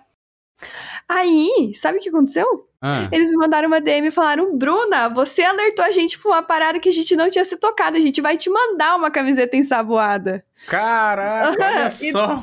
E daí eu falei, caralho, os caras são da hora. E daí eu conheci, daí eu conheci o Afonso, o Thiago. Aí, tipo, mano, a gente tinha várias coisas em comum, a gente virou meio amigo, assim, tá ligado? E daí. Só que os meninos da Super, eles, eles trabalham muito, eles não jogam muito. E daí eles receberam um, um convite pra um camp. Um dos primeiros que teve de lobby privado, cara, eu não, eu não lembro qual. Eu não, eu não lembro quem tava fazendo o camp, mano. Mas foi um desses grandes, assim, um dos primeiros que tiveram grande, assim. E daí eles pediram pro, pra mim e pra outras pessoas representar eles no camp, né? Tinha um pessoal Uhum. da equipe, era quarteto na época. Aham. E daí, mano, a gente tomou um pau, velho. Nossa senhora, foi clima terrível. Que era todos os tryhards do lobby daquele camp, tá ligado? Sim. Aí, aí nesse momento eu falei assim, caralho, vamos ter que tá mudando a estratégia aí, né? Tipo assim, não dá pra entrar com um time casual num camp desse, tá ligado? Tipo, por mais que falem que não existe competitivo no Warzone, ainda existe muita diferença do pessoal que joga casualmente e do, da molecada que faz live, né? Sim, sim. total. Então, principalmente naquela época. E, e daí, o que, o que aconteceu? Eu, eu, depois que eu tive essa experiência, eu falei, mano, eu vou chamar quem, quem vai, vai me ajudar, tá ligado? Tipo, porque, porra, de. de, de não desmerecendo os caras da Superstar, acho que eu me, me, me expressei mal. Mas, tipo, não que eles e não iam me ajudar, mas eles eram um jogador casual e eu queria entrar, participar com uma visão mais competitiva, entendeu? Sim. E daí eu falei assim, vou chamar quem, quem eu sei que tá, é tryhard. Só que daí, mano, por causa das tretas, tudo, tipo, eu não tinha quem chamar, assim, de tryhard. Daí eu nunca esqueço que eu recebi o convite pro camp da SBT. E falei no meu grupo de sub. Eu falei assim, gente, tenho esse convite, só que eu quero jogar com dois tryhard. Porque eu quero jogar, tipo, com a possibilidade de ganhar, entendeu? Uhum. Tipo, eu sei que meu nível é baixo, mas além de ter a possibilidade de ganhar, eu vou aprender jogando com essas pessoas. E daí eu pedi pra eles sugerirem nomes e muitos deles falaram o Flames e o Hanks. Eu não sei se você conhece eles. Conheço, conheço. E daí. Mano, eu já tinha tretado com eles, você acredita? Caraca, mas você já tretou com todo mundo da comunidade? Não, é que foi uma treta nada a ver, mano. Foi uma parada nada a ver. Tipo assim, eu, eles, eu achei que eles estavam dando ghost. Só que na época eu nem entendi o que era ghost direito. Só que pra defender uma pessoa que era minha amiga na época, eu acabei, né? Tipo assim. Não que eu tretei, mas assim, fiquei do lado da minha amiga na discussão. Aham. E eu não gostava do Flames porque ele tinha na bio dele do Twitter que ele matava streamer. Daí eu falava assim, mano, como você quer falar que não dá ghost, sendo que tua bio é é, falando que tá matando streamer, tá ligado? Tipo assim, você tá se contradizendo. E daí, quando os meus subs falaram pra chamar os dois, eu, fal... eu nem me toquei que era as mesmas pessoas, tá ligado? Tipo, Aham. eu falei, tá. Tá, vou chamar, tá ligado? E daí eles aceitaram e ficaram super felizes. No fim, eu me dei super bem com eles. A gente pegou quarto lugar, tá ligado? Eu tenho KD1, a gente ficou em quarto contra os melhores do Caraca. Brasil, tá? A gente só não ganhou por, por um vacilo. Eu dei vários vacilos, inclusive. Eles, eu não sei como que eles não me mataram aquele dia, num dia lá do camp, porque Nossa, eu fiz uma cagada numa cal lá, eu entreguei a partida, Fest. Entreguei. Entreguei. Eu comprei a caixa, o Flames falou assim: solta aqui, aqui embaixo. A gente tava lá no Nakatomi, em downtown. Aham. Uhum. Ele falou, solta aqui embaixo. Aí o, e o Hank estava lá em cima e falando assim: Cara, eu acho que só tem um cara aqui em cima e eu vou matar. Aí, ao invés de eu ouvir o Flames, eu achei que essa call do Hanks era tipo, joga a caixa aqui em cima. Aí eu fui lá, joguei a caixa em cima, tinha o time inteiro marcando, perdemos a caixa pro fim da partida. Se ferramos, tá ligado? Entreguei a partida porque eu joguei loadout. No meio do campeonato eu fiz isso, sabe? Mas, acontece, acontece. Mas assim, eu fiquei muito feliz de jogar com eles. Assim, acho que o auge da, da, da minha trajetória no Code foi esse dia que a gente ganhou a partida. Porque, mano, é, mano, foi uma sensação surreal, Fê. Sério, tipo, eu não sei explicar o que eu senti até hoje, mano. Tipo, porra, a gente tava ganhando ali, tipo. Eles eram cancelados também pela comunidade, tá ligado? Total, tipo, não, juntou essa, os três odiados. Os três odiados, é um bom nome de time, inclusive. Só faltou Sim, foto mano. só. Se fosse squad. Aí juntou os três odiados, mano. E nós tava amassando os caras lá. Eles, na real, amassando, mas eu acho que eu, eu não fui 100% carregada. Até eu tenho minha defesa. eu não acho que eu fui 100% carregada. Eu tive minhas funções, assim, no jogo. Ah, falsa modéstia. Postou print Sim. esses dias aí, matando mais de 30 bonecos. Aí, é aquele modo louco. Mas é, eu também... É, eu fiquei muito feliz também de ver que eles tiveram muito respeito por mim, sabe? Tipo, é, eles sabem da minha limitação e tal. E eu senti isso também no, nesse outro camp do SBT, que, te, que não aconteceu agora, né? Uhum. Que foi história triste. Isso daí me deixou muito desanimada, Fest, sério. Que foi, deu, deu problema no jogo? Qual é que é? Eu fiquei meio no por lobby. fora. No tipo lobby, assim, né? Puxava o lobby, Daí na terceira safe, todo mundo era, todo mundo que tava na sala era desconectado. Nossa, que zoado, né? Aí dois dias seguidos a gente tentou fazer. Aí teve uma partida que foi até o fim, só que foi uma partida que muita gente quitou da partida. Então, na minha visão, parece que eu acho que era muita gente no lobby, entendeu? Uhum. Mas não sei, só sei que o camp não rolou, só que eu ia jogar esse camp com o Rivotril, com o Ferpa e com o João. Não sei se você sabe quem é o Rivotril. Esse eu já vou falar, os demais não, pra ser sincero. Não, o moleque é sinistro, sinistro, sinistro, tipo eu fiquei assim. sabendo que ele é brabo mesmo, não conheço não, mas... Tipo, ele parece o Nine jogando assim, aí eu falo que ele é o Nine da Argentina lá, porque, mano, o moleque é muito bom. E, cara, o, o, o cara ter aceitado jogar comigo foi incrível, mano. Tipo, o camp não rolou, mas, tipo, mano, ele sabe que eu sou que eu sou bem inferior a ele, tá ligado? Em questão Sim. de gameplay. E mesmo assim, ele falou, vamos, tá ligado? Vamos, não sei o quê, porque também é uma oportunidade para ele. Pode crer. Então, cara, jogar camp é muito bom, né? Mas, sei lá, vai jogar camp de. Ah, sei lá. É, não, eu te entendo. Eu até falei isso aqui uma vez, já que eu ia. Na época que eu tava animado com Warzone, eu ia fazer é, um campeonato, a Copa do Call of Cast de Warzone. Só que seria loucura, coisa diferente e só, sei lá, loadout troll ou só sniper, sabe? Alguma coisa bem. Algumas coisas bem diferentes assim e divertida pra galera, entendeu? Tanto para quem joga, pra, tanto para quem assiste. Então, sei lá, de repente tu vê o Nine jogando só de pistola, sei lá, alguma coisa assim, sabe?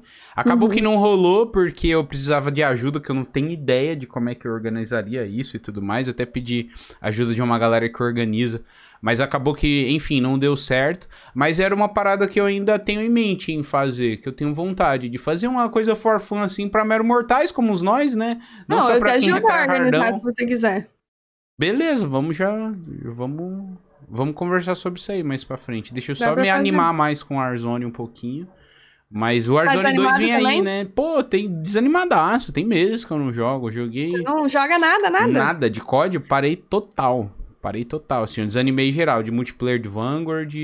É, Rebirth também, a galera já mais tryhard já tá lá agora. Sim. E, e o, lance do Warzone que virou uma parada que tirou o meu tesão no sentido de tudo ser torno do meta, sabe?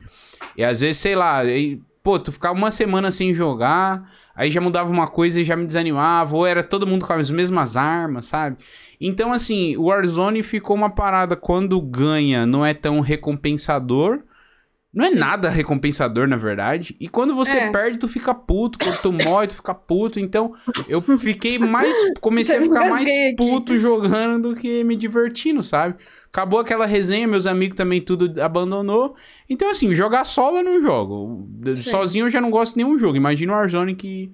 Eu sou idiota, né? Mas enfim. Então, por isso que eu dei uma pausa, assim, bem, bem longa, assim. Tô de Mas férias de COD. Você não, não joga nada? O que, que você joga? Então, eu tava zerando, eu zerei essa semana Elden Ring, que eu tô até órfão Ah, a agora que eu galera não tá sei. falando bastante, né? Pois é, eu zerei o Elden Ring antes disso eu tinha zerado o primeiro Mafia também, que foi um jogo que o Stolen me recomendou há muito tempo atrás e gostei bastante, sabe?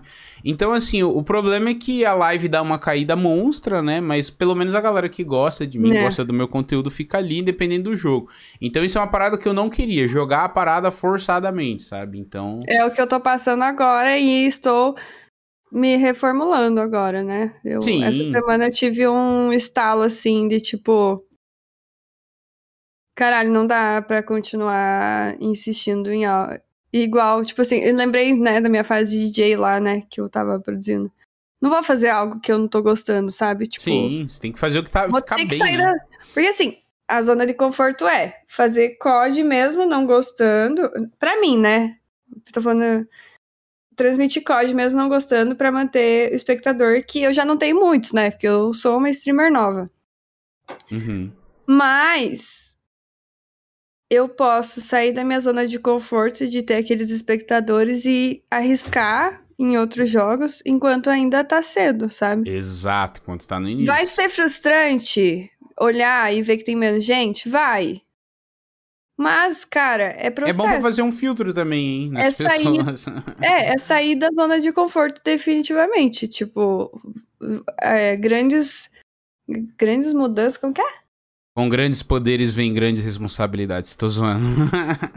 Não, mas não, eu tô falando. Era, era um outro que eu já tinha ouvido. Enfim, tipo, grandes mudanças. é, grandes resultados precisam de grandes mudanças, tá ligado? Uhum. Então. É normal passar por isso, né? Ainda mais você. Eu, também sou novo no, no, no, no ramo de lives, vamos assim dizer. Mas tem um pouco mais de dois anos que eu faço live. Dois anos e meio, vai.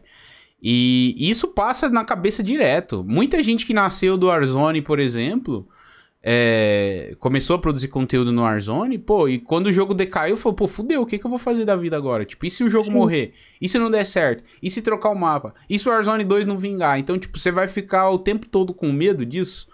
Tá e o que, ligado? que você acha do Warzone 2?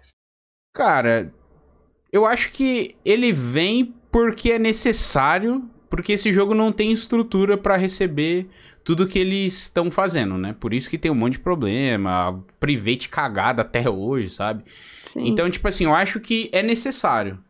Não, eu acho que não vai dar o boom tão grande como foi até por toda questão de pandemia, né, que tava o Warzone 1 e tudo mais. Mas assim, tem grande chance de dar certo se eles aprenderem com o erro, né?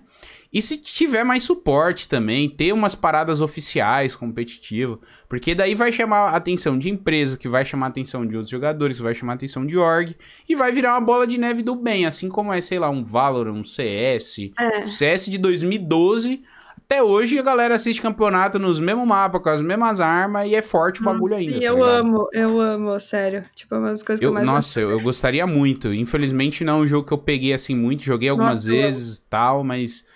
Eu, Não, eu acho não é- massa o competitivo, mas infelizmente eu não assisto. Não, eu, eu amo, eu gosto mais de assistir do que jogar, CS. Nossa, eu sou muito viciada, cara, em acompanhar. Sabe por quê? Porque eu sempre, eu, eu tenho essa pira de, de tipo, mano, eu não tenho síndrome de vira-lata, sabe? Tipo, eu gosto de ver o que o nosso país faz direito.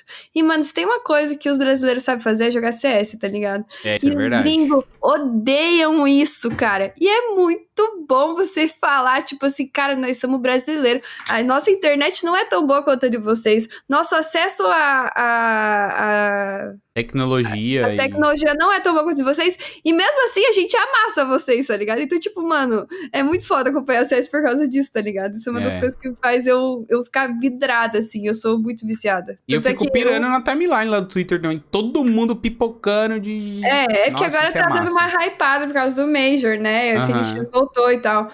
Mas eu já eu acompanho de antes já. Tanto é que o Gaules eu assistia por causa dos campeões do CS. É, Gaules é monstro, né? Porque... Baita, baita ser humano e baita criador também, isso é louco. Sim. Então eu invejo muito a comunidade de CS nesse sentido, de ter bastante suporte e tudo mais, né? Mas e, e, e para você, qual que foi o meta mais divertido do Warzone? Qual que tu mais curtiu e sente saudades? Cara, Fad Diamante, mano. Era muito massa, sério. Cara, eu adorava Fad Diamante, juro pra você. é, é gostoso jogar com arma single às vezes também. É, mas eu gostava muito da Grau, né? Grauzinho MP7, hein? Grauzinho era boa. E. Cara, eu, go- eu gosto da maioria de todos. É mais fácil me perguntar qual fez eu passar raiva, muita, muita raiva. Ah, justamente por isso que eu não perguntei, porque a lista é longa, é Orange, é. Não, Nossa, é mano, tanta coisa. A 12, 12 de fogo. Não, a 12 de Fosgo. A 12 de Fosgo, cara. Mano, eu ficava maluca com esse bagulho, porque livre. travava tudo, não dava pra enxergar nada, cara. Nossa, sinto raiva só de lembrar, Feche. Juro. Juro. Essa Eu época eu nem toquei, velho. Eu nem toquei. Fiquei umas duas, três semanas sem jogar por causa disso. Que eu falei, ah, não vou me irritar com essa merda. Eu não vou, não vou. Você Não, entrava na não, cadezinha, aquelas, aquelas, aquelas escadinhas estreitas que tinha em Verdansk. Que aí o cara tava no meio dela, já só dava Sim. uma, não tinha que você fazer nada. Eu Quem já... jogava no PS4, velho, o FPS ia pra 10 FPS, mano. O bagulho, o bagulho, sério, não dava pra enxergar, cara. Isso é surreal, mano. Eu ficava puta. Não, É. na, na moral, eu fico puta só de lembrar. Não, é Porra, bizarro, e ficou muito demais. tempo. Isso que é foda. Pelo Pois que eu é. lembro. Ficou mesmo, ficou mais de um Ficou mês, mesmo. eu acho. Acho que ficou mais de um mês, né, chat? Acho que o chat pode ajudar mais que são mais antenados que eu, pelo menos. Mas quando é uma arma que, sei lá, uma sniper que tá quebrada, igual foi o caso da SPR, melhor época pra mim, que só, é porque eu venho da comunidade sniper do COD, né? E, nossa, eu gosto demais. E quando lançou aquela SPR com hit scan, não sei se você- pegou essa parte, meu, era uma delícia de jogar. E não é todo mundo que Até- joga de sniper, tá ligado? Então, aí eles... Qual? Ah. Eu lembro que teve uma que não tava aparecendo o brilho. Não, não, isso daí foi um pouco depois. A SPR Ah. foi uma sniper nova que lançaram. E quando lançou, Sim. ela no Warzone tinha umas combinações de attachment lá e tal, que ela era hit scan, ou seja, a, a bala não tinha bullet drop, né? Ela não Ah, caía. eu lembro, eu lembro. Então lembro. acertou, mirou no cara, atirou, se acertava. Eu lembro. Era uma Nossa, delícia. foi sinistro, mas era meio insuportável, né? Lógico que Era era, todo mas mundo melhor do que sniper. 12. melhor que 12. Nossa senhora, sim, melhor. Trick Shover do Insano, Troc. Troc também que é antigo aí na comunidade de COD. Joga BO2, Troc. Sério? A É. galera. É, eu nunca, eu não conheço ninguém direito dos outros códigos. Nossa senhora. Ah, tem uma galera que parou, meu. Eu lembro que, cara, você já jogou Battlefield? Já, já joguei. Mano, eu lembro que quando eu comprei o Play, eu comprei o Battlefield. Mano, eu fiquei completamente perdida, véi. É Eu não sabia diferente, né? fazer, cara. Naquele jogo eu falei, mano, não vou jogar isso aqui. Não tá dando, não tá dando, sério. Antes da gente conversar, eu tava jogando um jogo novo, novo entre aspas, que tá em beta, na verdade. Mas ele chama World War 3. E ele é baseado em Battlefield, né? Totalmente. Tipo, Uhum. modos em grande escala, com veículos e tudo mais. E eu tava bem assim, perdidão, porque o minimapa ele fica no canto inferior esquerdo, sabe? Não lá em cima na esquerda, Hum. como a maioria dos FPS e principalmente COD, né? Mano, Sim. eu tava perdidaço. Eu, eu, eu olhava umas três e falei, mano, esse jogo não tem minimapa. Eu falei, ah, não, Estranho. tá aqui embaixo, eu esqueci. Então, assim, é realmente você que tá acostumado com, com COD e tudo mais, a gente, no caso, vai jogar auto FPS, meu, é outro mundo, é uma coisa totalmente É. diferente. Eu tô tentando. Eu tô. Eu já tentei dar várias chances pro Vavá. Ah, esse Mas tá é- na minha lista ainda, mas ah, Dessa vez eu tô gostando, cara. Porque eu tô acertando os tiros. Minha mira tá boa, aí dá, é- daí é bom jogar. Mas aí é a mecânica desse jogo, a física, na verdade, que não entra na minha cabeça. De você, às vezes, tá mirando no pé e acertar um HS. E às vezes você tá mirando a cabeça do cara e não pega, só que o dele Não, pega, tá ligado? É, não, esse- ah, o CS é mais assim. Você acha? Eu achei parecidíssimo CS. Com o É que o Vavá. É, não, o Vavá você mira na, cabeça mesmo. É? É, só que é o timing, tipo assim, você não. Você não faz, você não faz, tipo. tss, Tipo assim, você não segura o dedo, tá ligado? Você dá Uhum. toquinho. Só nos tapinha, né? Como se fosse jogar de FAD. É, basicamente, é verdade. Que daí, senão o recoil das armas vai lá na lua, né? É, mas, Aí por eu acho exemplo, meio bizarro. No CS, a AK-47 lá, você tem que decorar o. Assim, masterizar o desenho que ela faz, porque se você. É, é, é definitivamente isso. O cara tá mirando no pé e tá acertando os tiros, entendeu? É, verdade. É bem estranho o, o recoil no CS, eu acho. Isso é uma menos. parada que eu acho bizarro no CS, deles não, não incluir mapa, não incluir novas armas, sabe? Eu não sei qual que é a pira. Pô, até pra quem É verdade. joga. Qual que- tem alguém que joga CS aí no chat, gente? Qual que é a pira do CS de tipo. É, eu sei que a mecânica é CS é CS, tá ligado? Eu sei disso, mas e aí, qual que é a fita? Ainda mais hoje que todos os jogos têm temporada, tem, sabe, Season Pass. Season Pass não, como é que é o nome?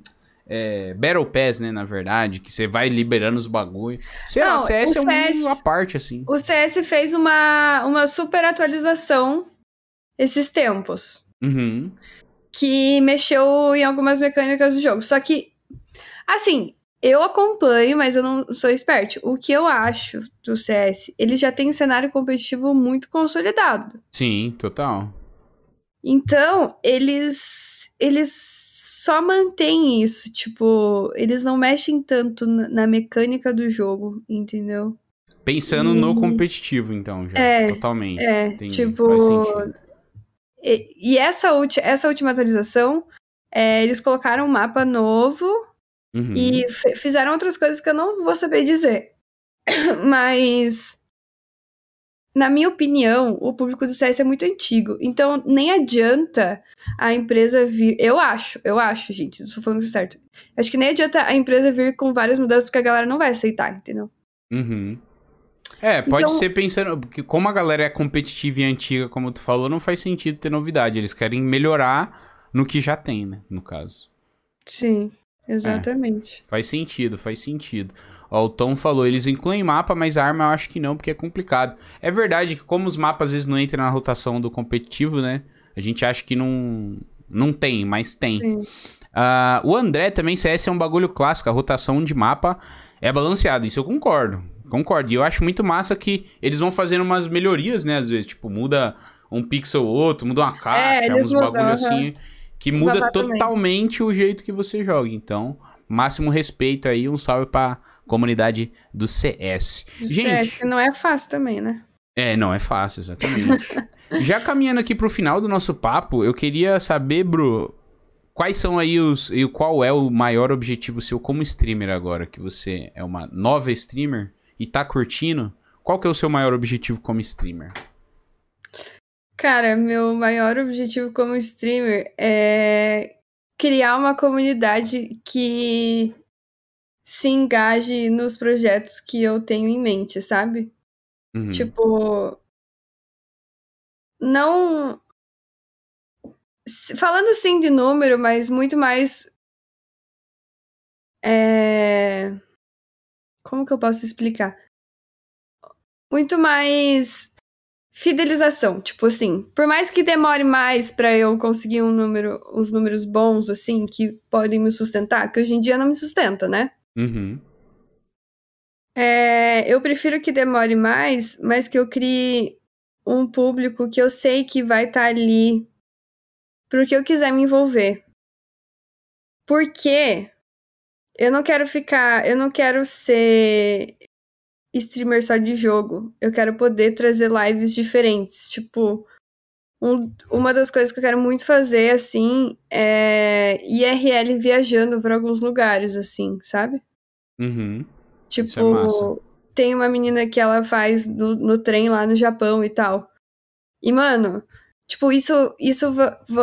Isso, esse é um, um dos mais. Acho que, assim, o dia que eu conseguir fazer isso, tipo assim. Eu não gosto de falar que esse é o meu objetivo, sabe? Mas no Uhum. momento eu penso muito em realizar isso. Que é conseguir fazer, assim, sei lá, um mês de live viajando, assim, tipo, pelo mundo e compartilhando, assim, em tempo real o que eu tô vendo, sabe? Só que é um projeto muito difícil, porque demanda muito dinheiro, obviamente, e, e também possibilidade de, de internet em alguns lugares. Mas eu acho que é tipo, poder trazer isso. E também é, poder, tipo assim, poder me sustentar com a live e fazer projetos sociais que não prejudiquem, tipo, não, por exemplo, assim, chegar num nível em que eu vou ser tão confortável com o, o retorno das lives que eu vou poder ajudar causas sociais, entendeu? Tipo, é, focar mesmo a, uma parte da live para isso, sabe? Por exemplo, tem os gatos. Então, tipo, eu sempre. Eu já fiz voluntariado em ONG de gato, né? Uhum. E eu sei o quanto é difícil cuidar de abandono de gato e tal. Então, talvez fazer assim um. Sei lá, um quadro só pra. Só pra. Só pra ser focado nisso, entendeu? Tipo, não, não vai ser nada algo para mim, vai ser pros outros. Tipo, pra ajudar outras pessoas, outras, outras coisas. Sim. Só que, mano, pra você fazer isso, você precisa de uma comunidade muito engajada e você precisa de, de dinheiro, cara. Não adianta eu querer ir lá ajudar com, sei lá, tipo, que, que sei lá, cenzão, entendeu? É. é algo que precisa de engajamento e precisa de uma certa relevância. Mas, tipo, eu não consigo me ver crescendo e sendo realizada sem fazer essas coisas, assim, sabe? Tipo, sem colocar esses projetos que eu tenho Principalmente dos gatos, cara, eu não sei, velho. Eu tenho muito essa pira, principalmente porque eles fazem parte, assim, da, da live, assim, né? Tipo, o meu público chama eles de miau, uhum. né? Tipo, tem tudo a ver. E... A cadeira também. É, a cadeira de gatinho, meus subs me ajudaram. Só que, cara, é por isso que eu falo de ter um público que vai que vai me acolher, vai acolher minhas ideias, porque eu penso em coisas muito, tipo, eu quero continuar no jogo, mas eu quero viajar, mas também quero falar sobre ajudar os animais, entendeu? Tipo, eu não consigo ser só a Bruna do Call of Duty, sabe? Sim, muito massa. Então por isso que eu tenho que criar esse público, que ele vai demorar mais pra, pra chegar. Só que quando ele chegar, eu acredito que vai ser um público fiel. E meus subs falam, Tipo, eu prefiro ter a quantidade de subs que eu tô com eles falando pra mim, Bru, eu tô te assistindo pelo que você é e não pelo que você tá jogando, do que ter o dobro que só vai me assistir pelo que eu tô jogando, entendeu? Nossa, isso também para mim é o que eu mais temo, assim. Eu prefiro ter então. 10 pessoas na live que estão ali por mim do que só por causa do jogo que eu tô jogando. Aí se eu jogo outro, ele fica, ah, joga tal, volta, sabe? Nossa, isso é muito chato. Não, e assim, é uma coisa que. Por que, que eu penso muito nesse negócio de viajar e tal? Inclusive, eu até queria comentar que o FNX agora. Você sabe quem é o FNX, Sim, né? O jogador. É, mano, ele foi pro de férias com o ex e tal. Ele, tipo, quebrou o estereótipo do gamer que fica em casa. Mas infelizmente não é só um estereótipo, isso é real. Tipo, a galera que joga, elas, elas acabam se distanciando de convívio social. É verdade. Eu percebo é, é natural, isso. né? Eu acho que é até uma parada natural. É, só que assim, eu percebo que a, isso é muito negativo, cara, porque as pessoas, elas ficam fechadas na bolha delas e daí tipo, mano, não existe certo diálogos que não dá para ter por causa desse afastamento, sabe? Uhum. Então, cara, às vezes falta vivência nas pessoas, falta elas quererem, tipo, sair do lugar que elas estão acostumadas e ir para outros e e só assim, eu, eu acredito muito, né, que é só assim que os outros que você melhora, quando você se depara com outras realidades, entendeu? Quanto Sim. mais você se fecha na sua, pior você vai ficar, porque você vai achar que só você tá certo e você nunca vai ter empatia, sabe?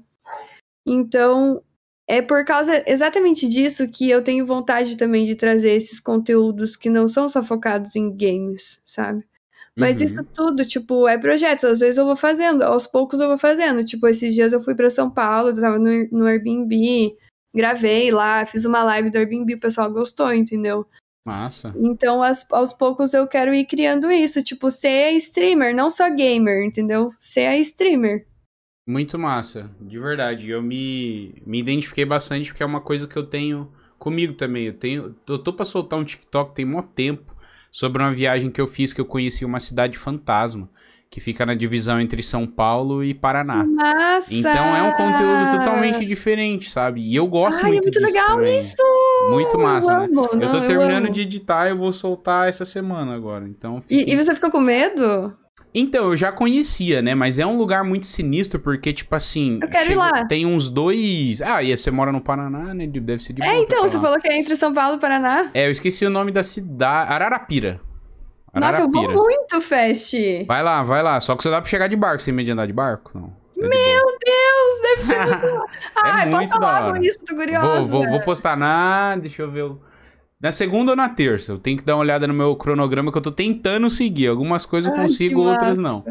Mas enfim, eu achei meio sinistro porque acontece. Spoiler, tem um, uma parte lá que é um cemitério.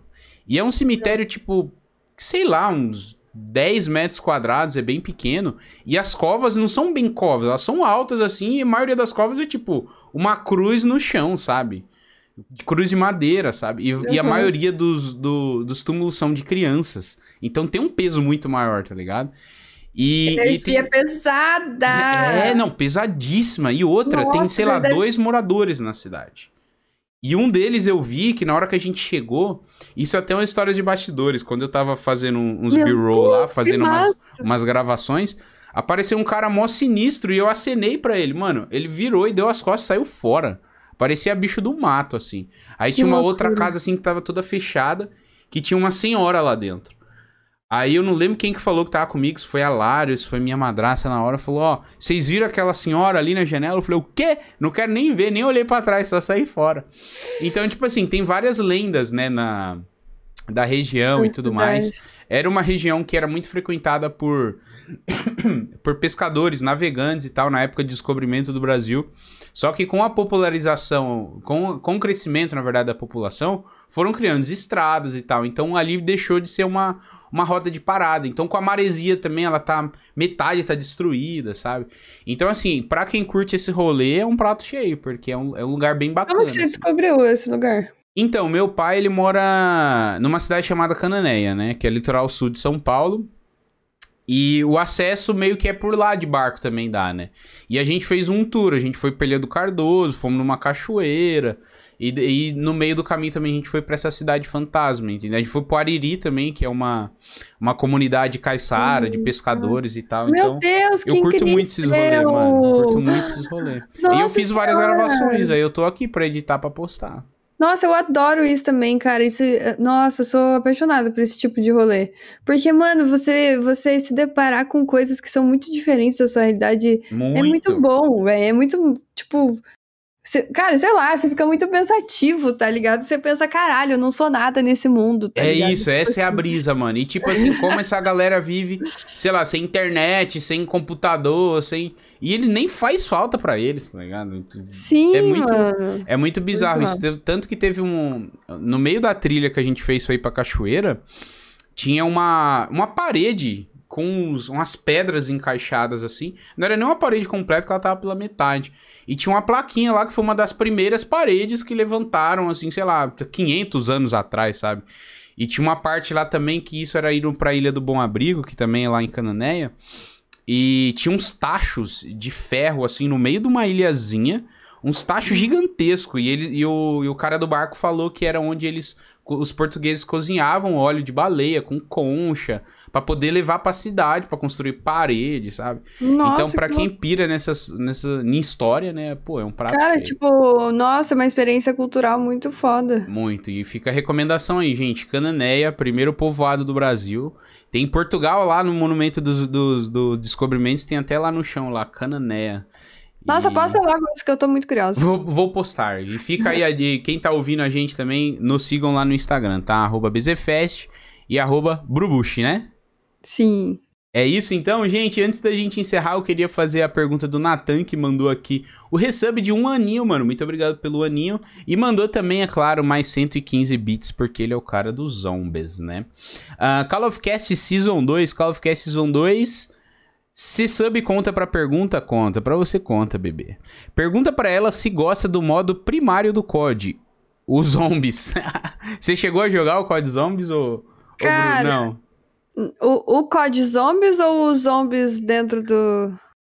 Ah, o modo. Acho que é o modo que eles referiram, porque ele é um criador de conteúdo de, focado em, no modo zombies do COD, sabe? De Ah, história, tá. de easter egg e tudo mais. Então acho que ele quis dizer no, o modo em si mesmo. Sim, eu. Cara, falar pra você que eu joguei o modo zombies do Cold War um pouquinho antes de lançar o Vanguard e joguei os zombies do Vanguard, cara. Foi os únicos modos zombies que eu joguei. Ah, boa, Mas, mas, assim, jogou. eu. Eu acho legal. É, Uma vez eu tinha entrado no modo zombies lá no, no Cold War e, mano, não tinha entendido nada. Nossa, nossa, eu não entendi nada do que tava acontecendo. Daí, no Vanguard eu peguei mais a manha e daí, cara, eu achei, eu gostei bastante porque ele é chilling, né? Tipo, Total.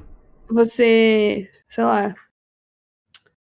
Não sei se eu posso falar, mas assim, às vezes você fica tirando uma brisa no, no modo zombies, entendeu? É que dá pra você pôr uma musiquinha de fundo, só só ficar clicando É. ali de boa, bem por isso chill, né? Eu acho gostosinho, assim.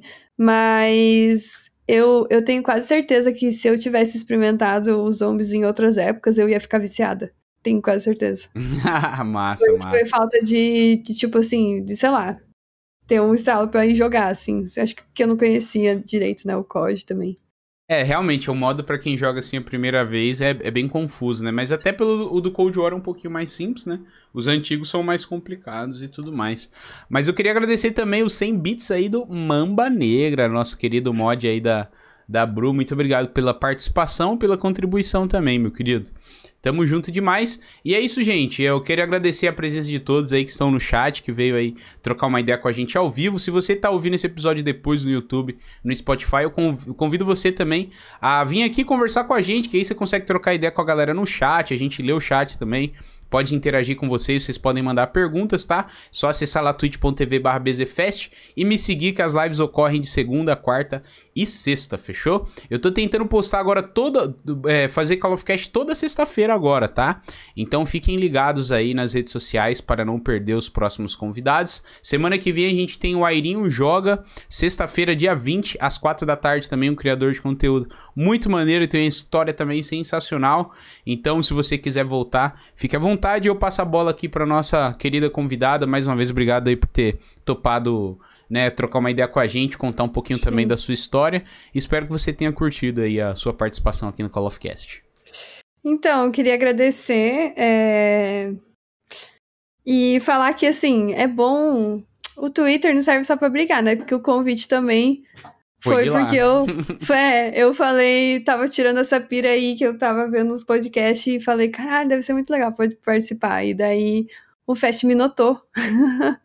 me notou e me chamou. E me deu esse espaço que é muito importante, cara. É muito importante, porque. É, não é todo mundo que tem esse espaço pra falar. E eu tenho certeza que é uma troca, sabe? Assim como ele tá atrás do sonho dele de tornar o podcast presencial, né? Isso. É um dos Acho objetivos. incrível, acho incrível. É, eu também tô atrás do meu de viver da minha stream. Então eu gosto muito quando rola essa troca e esse respeito, tipo, então obrigada. E eu dei uma olhada no teu chat também, vi que sua comunidade também é bem engajada e respeitosa, então queria agradecer eles também. E queria agradecer o meu moderador e todas as pessoas que apareceram no chat, que vieram por mim, eu dei uma olhada também. E. Cara, é os miau, não tem jeito. É isso, esquece. Esquece. Valeu, valeu, Bru. Obrigado, gente. Obrigada, Esse foi gente. mais um Call of Cast. Nos vemos no próximo episódio. Tchau. Tchau.